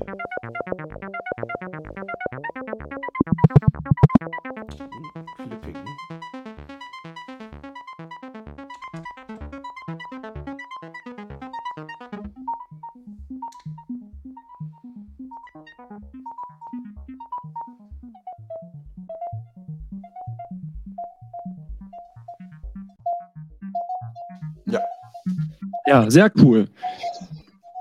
Mensch, das ist ja richtig, richtig viel. Äh, können wir vielleicht einfach noch mal ganz kurz, äh, können Ich mache den einmal tot. So, zack, Ruiz. Ja. wir vielleicht noch mal ganz kurz äh, äh, sagen, welche Effekte es alle gibt? Ah, ja, okay. Und äh, äh, äh, ähm, also wie gesagt, ich wiederhole es noch mal. Mick macht auch noch mal einen richtigen Monolog, ähm, aber Also erste ist, äh, ist das sogenannte Mode Delay. das wollen wir da mal kurz einschalten. Und jetzt den Default Sound wieder. So, äh, Ste äh, äh, scroll die doch einfach nur durch, dann kann man erstmal sehen, genau. So, die erste ist einmal, es gibt sogenanntes Mode Delay. Das Mode Delay ist ein Flanger, das sind eigentlich schon drei Effekte. Das ist ein Flanger, ein Chorus und ein Vibrato. ähm, der hat Feedback, der hat Tiefe, der hat Rate. Das ist entsprechend Chorus das gleiche und äh, Flanger, also klassischer Flanger-Effekt. Dann haben wir einen äh, parametrischen Equalizer der hat im Prinzip äh, zwei Übernahmefrequenzen, äh, ist parametrisch und ich kann also faktisch den, den Tiefen oder die Höhen absenken.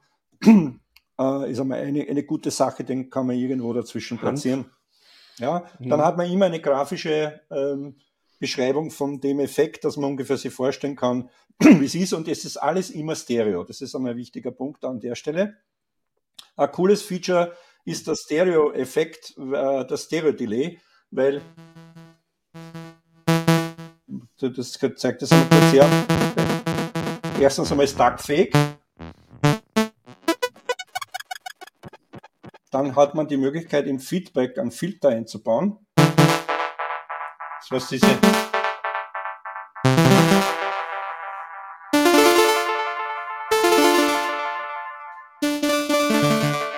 Ja, und dann kann man Wet und Dry äh, getrennt einstellen. Damit kann man es gut ausbalancieren.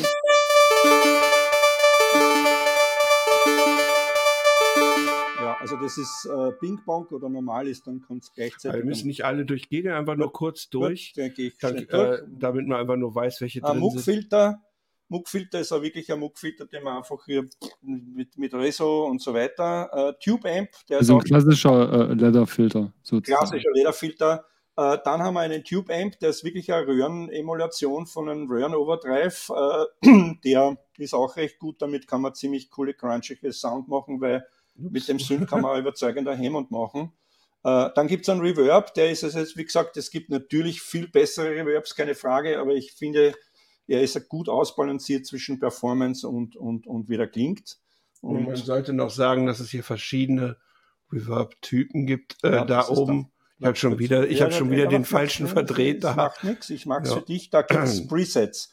Äh, es ist so, der Reverb selbst hat 18 Parameter oder 17 Parameter. Und da ist die Oberfläche, kann die nicht alle einstellen, es sind nur die wichtigsten drinnen und der Rest wird über die Profile gesteuert. Und äh, Warm Room kann man mal einschalten. Dann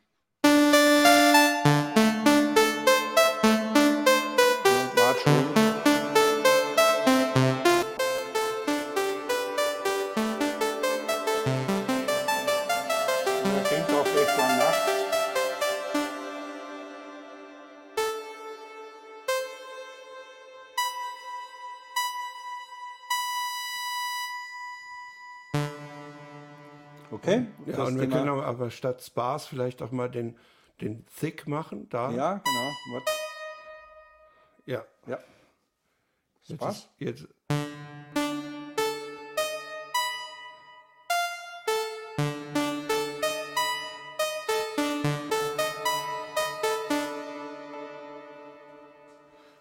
Spaß mit Synthesizern. So, und dann haben wir noch einen äh, Dynamikkompressor, der ist ein Kompressor mit Nie und all diesen ganzen wichtigen Dingen. Mit den Sidechain, wie ich das vorher schon gesagt habe, dass man so auch den Sidechain-Kanal, der wird aufsummiert aus der Drum-Section, kann man den rüber reinmixen in den Sidechain bei den Drums. Und dann haben wir noch einen sehr coolen äh, Phaser. Das ist nämlich ein Tab-Phaser, da ist das NEC-Modell mit den 6 und 12 Tab äh, äh, nachgebaut. Also der lässt sich von 6 auf 12 auf 18 Stages hochfahren und ist ein recht cooles. Man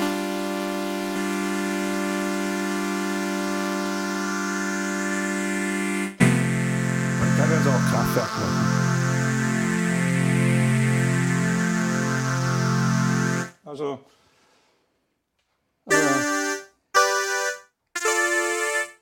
so, und den ähm, Hall selber kann man sich das einmal kurz anhören.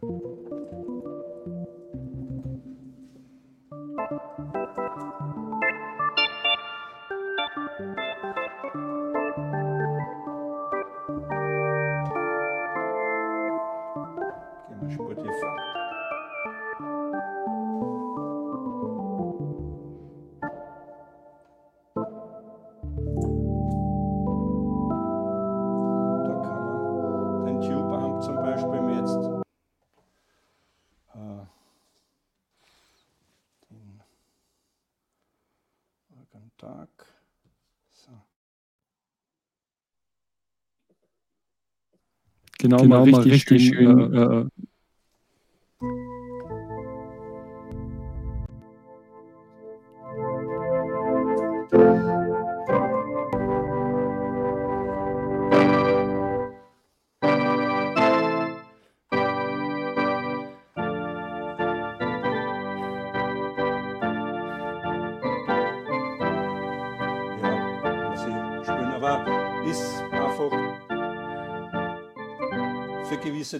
einfach nur mal, da kann man es richtig kratzen. Äh, wie gesagt, die, die grausigsten Sachen kann man natürlich mit Shaper machen. Das ist überhaupt keine Frage, weil auch der Sinus-Teil, was der jetzt ist, da, den da. Ja, schon. So roten. Ja, roten, ja. Jetzt noch mal kurz rein. Äh, genau. Halt mal äh, so ein paar wirklich äh, härtere, beziehungsweise wirklich so, so, so, so, so die, die, die, die Ecken Das ist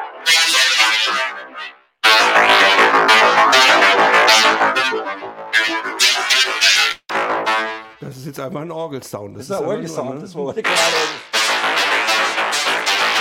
Das ist natürlich mit einem.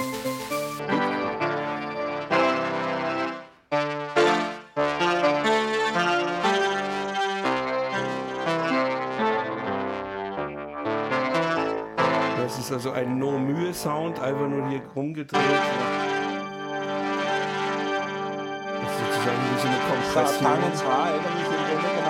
Was auch bei den Röhren, Röhren passiert. Und dann hat es halt, äh, es gibt verschiedene Typen. Wenn man das klingt, klingt schon richtig cool. äh, Manchmal auch einfach zerstört. Manchmal zerstört. Also damit kann man äh, wirklich coole Sachen machen mit dem Shaper, der hat auch den großen Surprise-Charakter am Ende des Tages. Wie gesagt, nur zur Erinnerung, äh, in den Mixer, man kann den reinrouten in den Oszillator 1, man kann in den Oszillator 2 routen oder in den Mix von, von allen drei Oszillatoren. Und da gibt es einen, einen, interessanten Sound, äh, der ist vom, vom Stefan von Olympic Beats, der ist, äh, muss ich erst finden, das ist da, da, da, da, da, da sind wir. So, das ist ähm, ein Sound, wo er ein, ja, das, er jagt durch den, äh, einen normalen Chor durch den Hardgripper. Das ist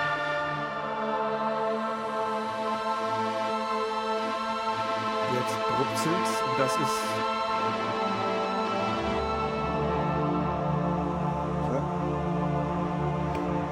fängt dann so zum Rauschen an bei den tieferen Wahlen. Bei den oberen ist richtig krass. Also das ist zum Beispiel so eine Idee, die jetzt diesen äh, äh, in, dem, in dem Mix, also in der Voice-Struktur haben wir hier den, ähm, in den Shaper im Mix drinnen.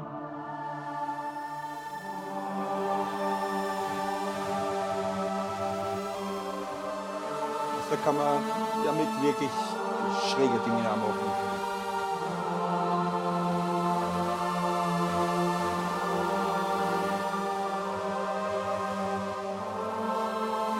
Ja, und eigentlich ist es nur äh, ein Soft Chor.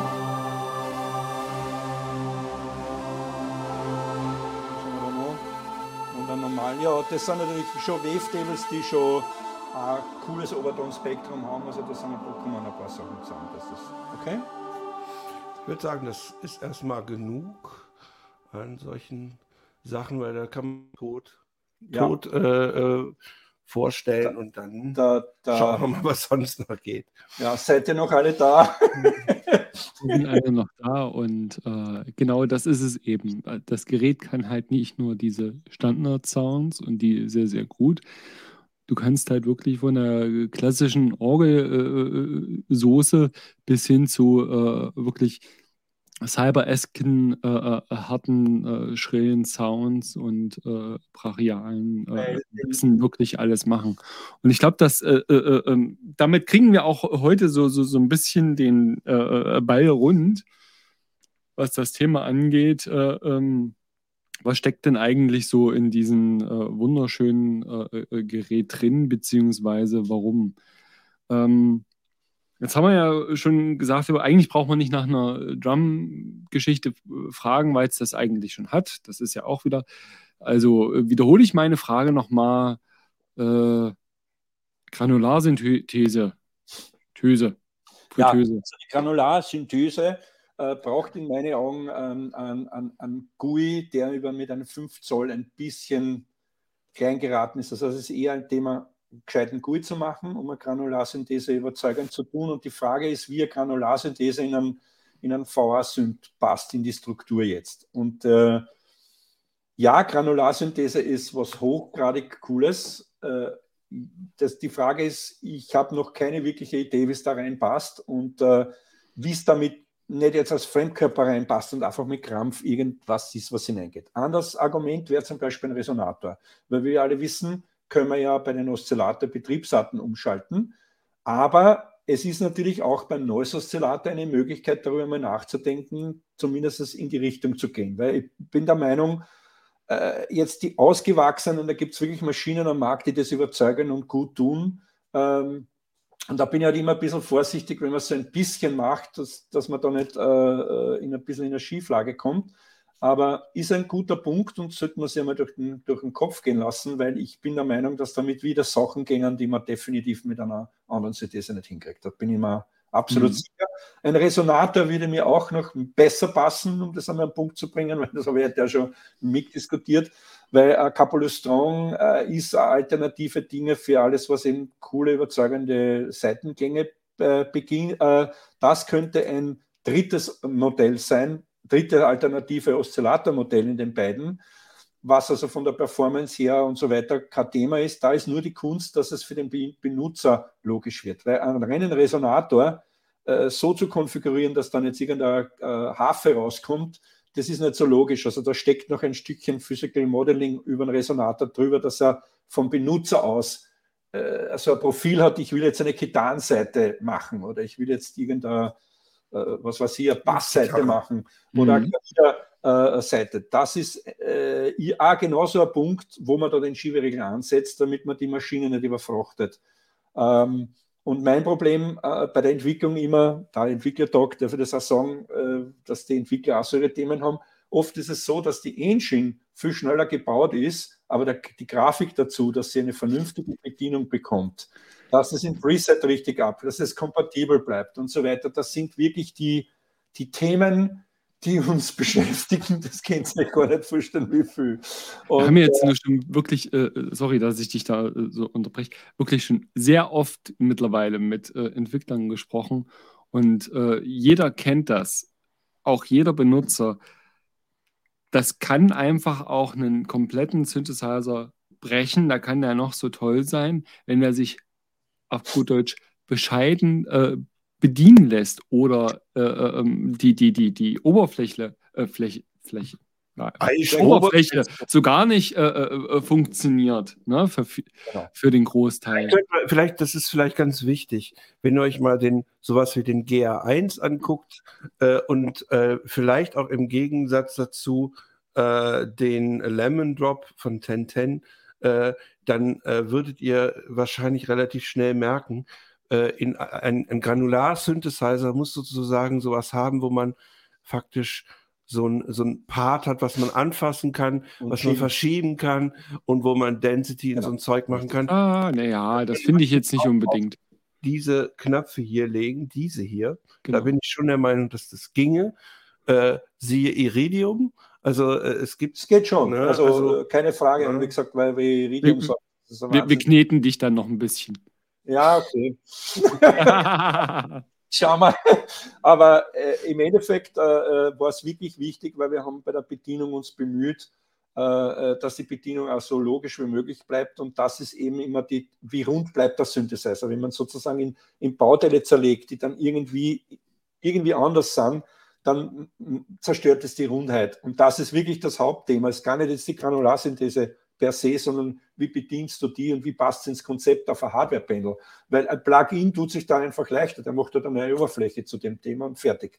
Das können wir da nicht, weil die Oberfläche ist da quasi in Alu gegossen und da, da ist auch noch ein bisschen ein Thema. Und irgendwo denke ich, also von, von unserem Herzen geht es eher in die Richtung, dass wir schauen, dass wir wirklich mit dem ganzen Thema Arpeggiator, Drum Computer, Clip Launching noch Gas geben. äh, gut lernen, was da so gesagt ist, wo es da zwickt, weil das ist jetzt wirklich leicht gesagt, dass mich da niemand missversteht. Ich habe tierisch Respekt vor dem, was ich da jetzt gerade sage. Aber wir wollen ja auch das nicht nur sagen, das ist eine teure Kiste, wir wollen ja auch dafür was bieten und das braucht auch ein Stückchen. Ich glaube, das ist so einer der äh, Punkte, äh, wo wir schon bei unserem ersten Gespräch äh, äh damals äh, drüber gesprochen haben, dass wirklich Qualität und das, was du abliefern möchtest, an, an einem Punkt ist, der schon auch wirklich zum Preis passt, nämlich dass das wirklich richtig Premium ist und äh, nicht eben äh, komme ich heute nicht, komme ich morgen. Ähm, das muss man wirklich, äh, äh, das ist ja einer der Gründe, warum wir auch schon, glaube ich, gefühlt mittlerweile seit drei, äh, vier Jahren das drüber quatschen. Dass, dass, dass, dass der erste äh, den ersten kannst du eh vergessen, weil das war so da wusste ich noch nicht, wo ich hin. Ja, aber da, wie lange wir dich schon ja. hier eigentlich mit im, in, in, in Sendung haben, weil eigentlich, na gut, wir machen es ja erst seit vier Jahren, so deswegen. Also, äh, äh ja, schon, schon richtig, es sind schon vier Jahre. Deswegen ist so, man, man, man ist gefühlt, existiere ich ja für viele überhaupt noch nicht und das ist auch klar, weil wir natürlich jetzt die Reichweite noch nicht haben und es war mhm. ja auch wirklich so, dass wir den Lärm nicht machen, bevor wir nicht einen gewissen Level, Level hinkriegen. Und das ist jetzt das, wo wir jetzt schon langsam also auch wirklich in die Höhe kommen und wir sagen, jetzt dürfen wir auch einmal sagen, hallo, da sind wir. Und deswegen auch danke äh, für eure Unterstützung an der Stelle, dass ihr ähm, äh, uns so die Möglichkeit gibt, da ein wenig über die Hintergründe auch zu reden, weil ich denke, sagen, das, was jetzt die Internetseiten und, und sonst wo steht, das, das wissen wir eh. Aber danke auch dafür, dass, dass ihr auch die Menschen erklären kann, wer ich überhaupt bin und wie dick und, und, und so weiter. Ich denke, das ist ein, ein cooles. Das bist ja im Endeffekt mittlerweile nicht nur noch du, sondern tatsächlich, ja. da gibt es ja auch äh, ja. mittlerweile ein kleines Team das, äh, äh dahinter. Die sind ja auch teilweise schon im Chat. Äh, mhm. wie viele Mitarbeiter sind das mittlerweile? Sind jetzt, äh, also Vollzeit sind es nicht drei, äh, aber das, das, das, das verschiebt sich und wir werden wir werden das ausbauen. Also das ist eine klare Ansage, dass wir uns jetzt wirklich schon langsam auch aufstellen. Äh, wir haben uns jetzt auch bemüht, guten Support zu bieten. Ich denke, das haben wir auch gut geschafft. Da haben wir auch gute Kritiken. Und äh, da wollen wir jetzt auch mehr liefern und das braucht auch mehr. Und das Problem ist, es ist immer noch zu wenig, um das an den Punkt zu bringen. Nur äh, die Unterstützung sehe ich eher auch in dem Teamwork, das über unsere Grenzen hinausgeht. Teil dieses Teams sind auch die, die, die Leute, die sich mit dem Gerät auseinandersetzen die im Hintergrund alle da auch werkeln. Meine Berater, die immer zuflüstern, ihr, die, die, die um Rad fahren kann, wenn der Pandemie habe ich sehr darunter gelitten, dass sie gar kann. Du sitzt mhm. allein, einsam eingesperrt in einer Bubble, in deinen eigenen Säften und hast überhaupt keine Idee, was du eigentlich genau magst. Und jetzt ist es anders und jetzt äh, denke ich, wenn wir den Input auch äh, kanalisieren und die richtigen Prioritäten setzen, dann können wir dann noch einmal ein Stückchen die richtige Richtung gehen. Und mhm. das geht alleine nicht. Und meine Jungs, die da dabei sind, sind die wirklich meine besten Köpfe. Wir kennen uns seit über 25 Jahren und kennen also, du weißt, das wieder, wenn Musketiere Rücken an Rücken warst, was der andere für Gesicht macht, ohne dass du das siehst. Ja. Das, das sind wirklich Leute, also Ricardo kann ich nennen, ist äh, der, der für die Signalverarbeitung äh, sehr viele Dinge tut, auch Teile mit der Hardware mit mir gemeinsam macht. Großteil der jetzigen äh, DSP-Geschichten habe ich gemacht, aber da steckt jetzt noch sehr viel in den Feinheiten drinnen, die er da sehr gut kann. Gernot ist der, der das Betriebssystem bändigt und richtig, äh, äh, was die ganze IT-Thematik und die ganze, das ganze Verwalten und Managen da von Daten, das ist ein Riesenaufwand dahinter.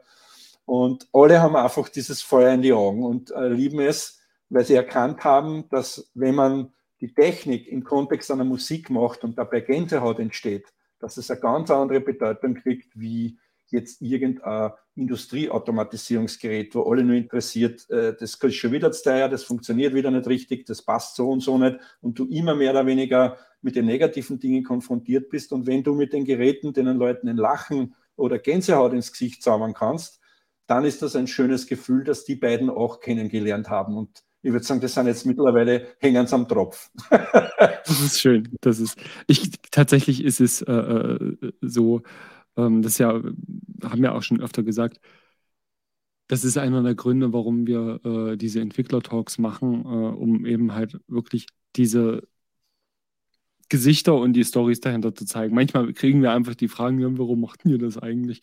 Äh, Werbe, es, uns geht es nicht um den Werbeaspekt. Natürlich äh, ist das cool, wenn hier irgendwie der ein oder andere äh, ähm, Zuschauer hinterher sagt, oh ja, finde ich geil, kaufe ich mir, äh, äh da äh, haben wir irgendwie was Gutes bewirkt, aber darum geht es nicht. Es geht tatsächlich darum, und deswegen sind ja das auch nicht diese klassischen Reviews, die wir machen.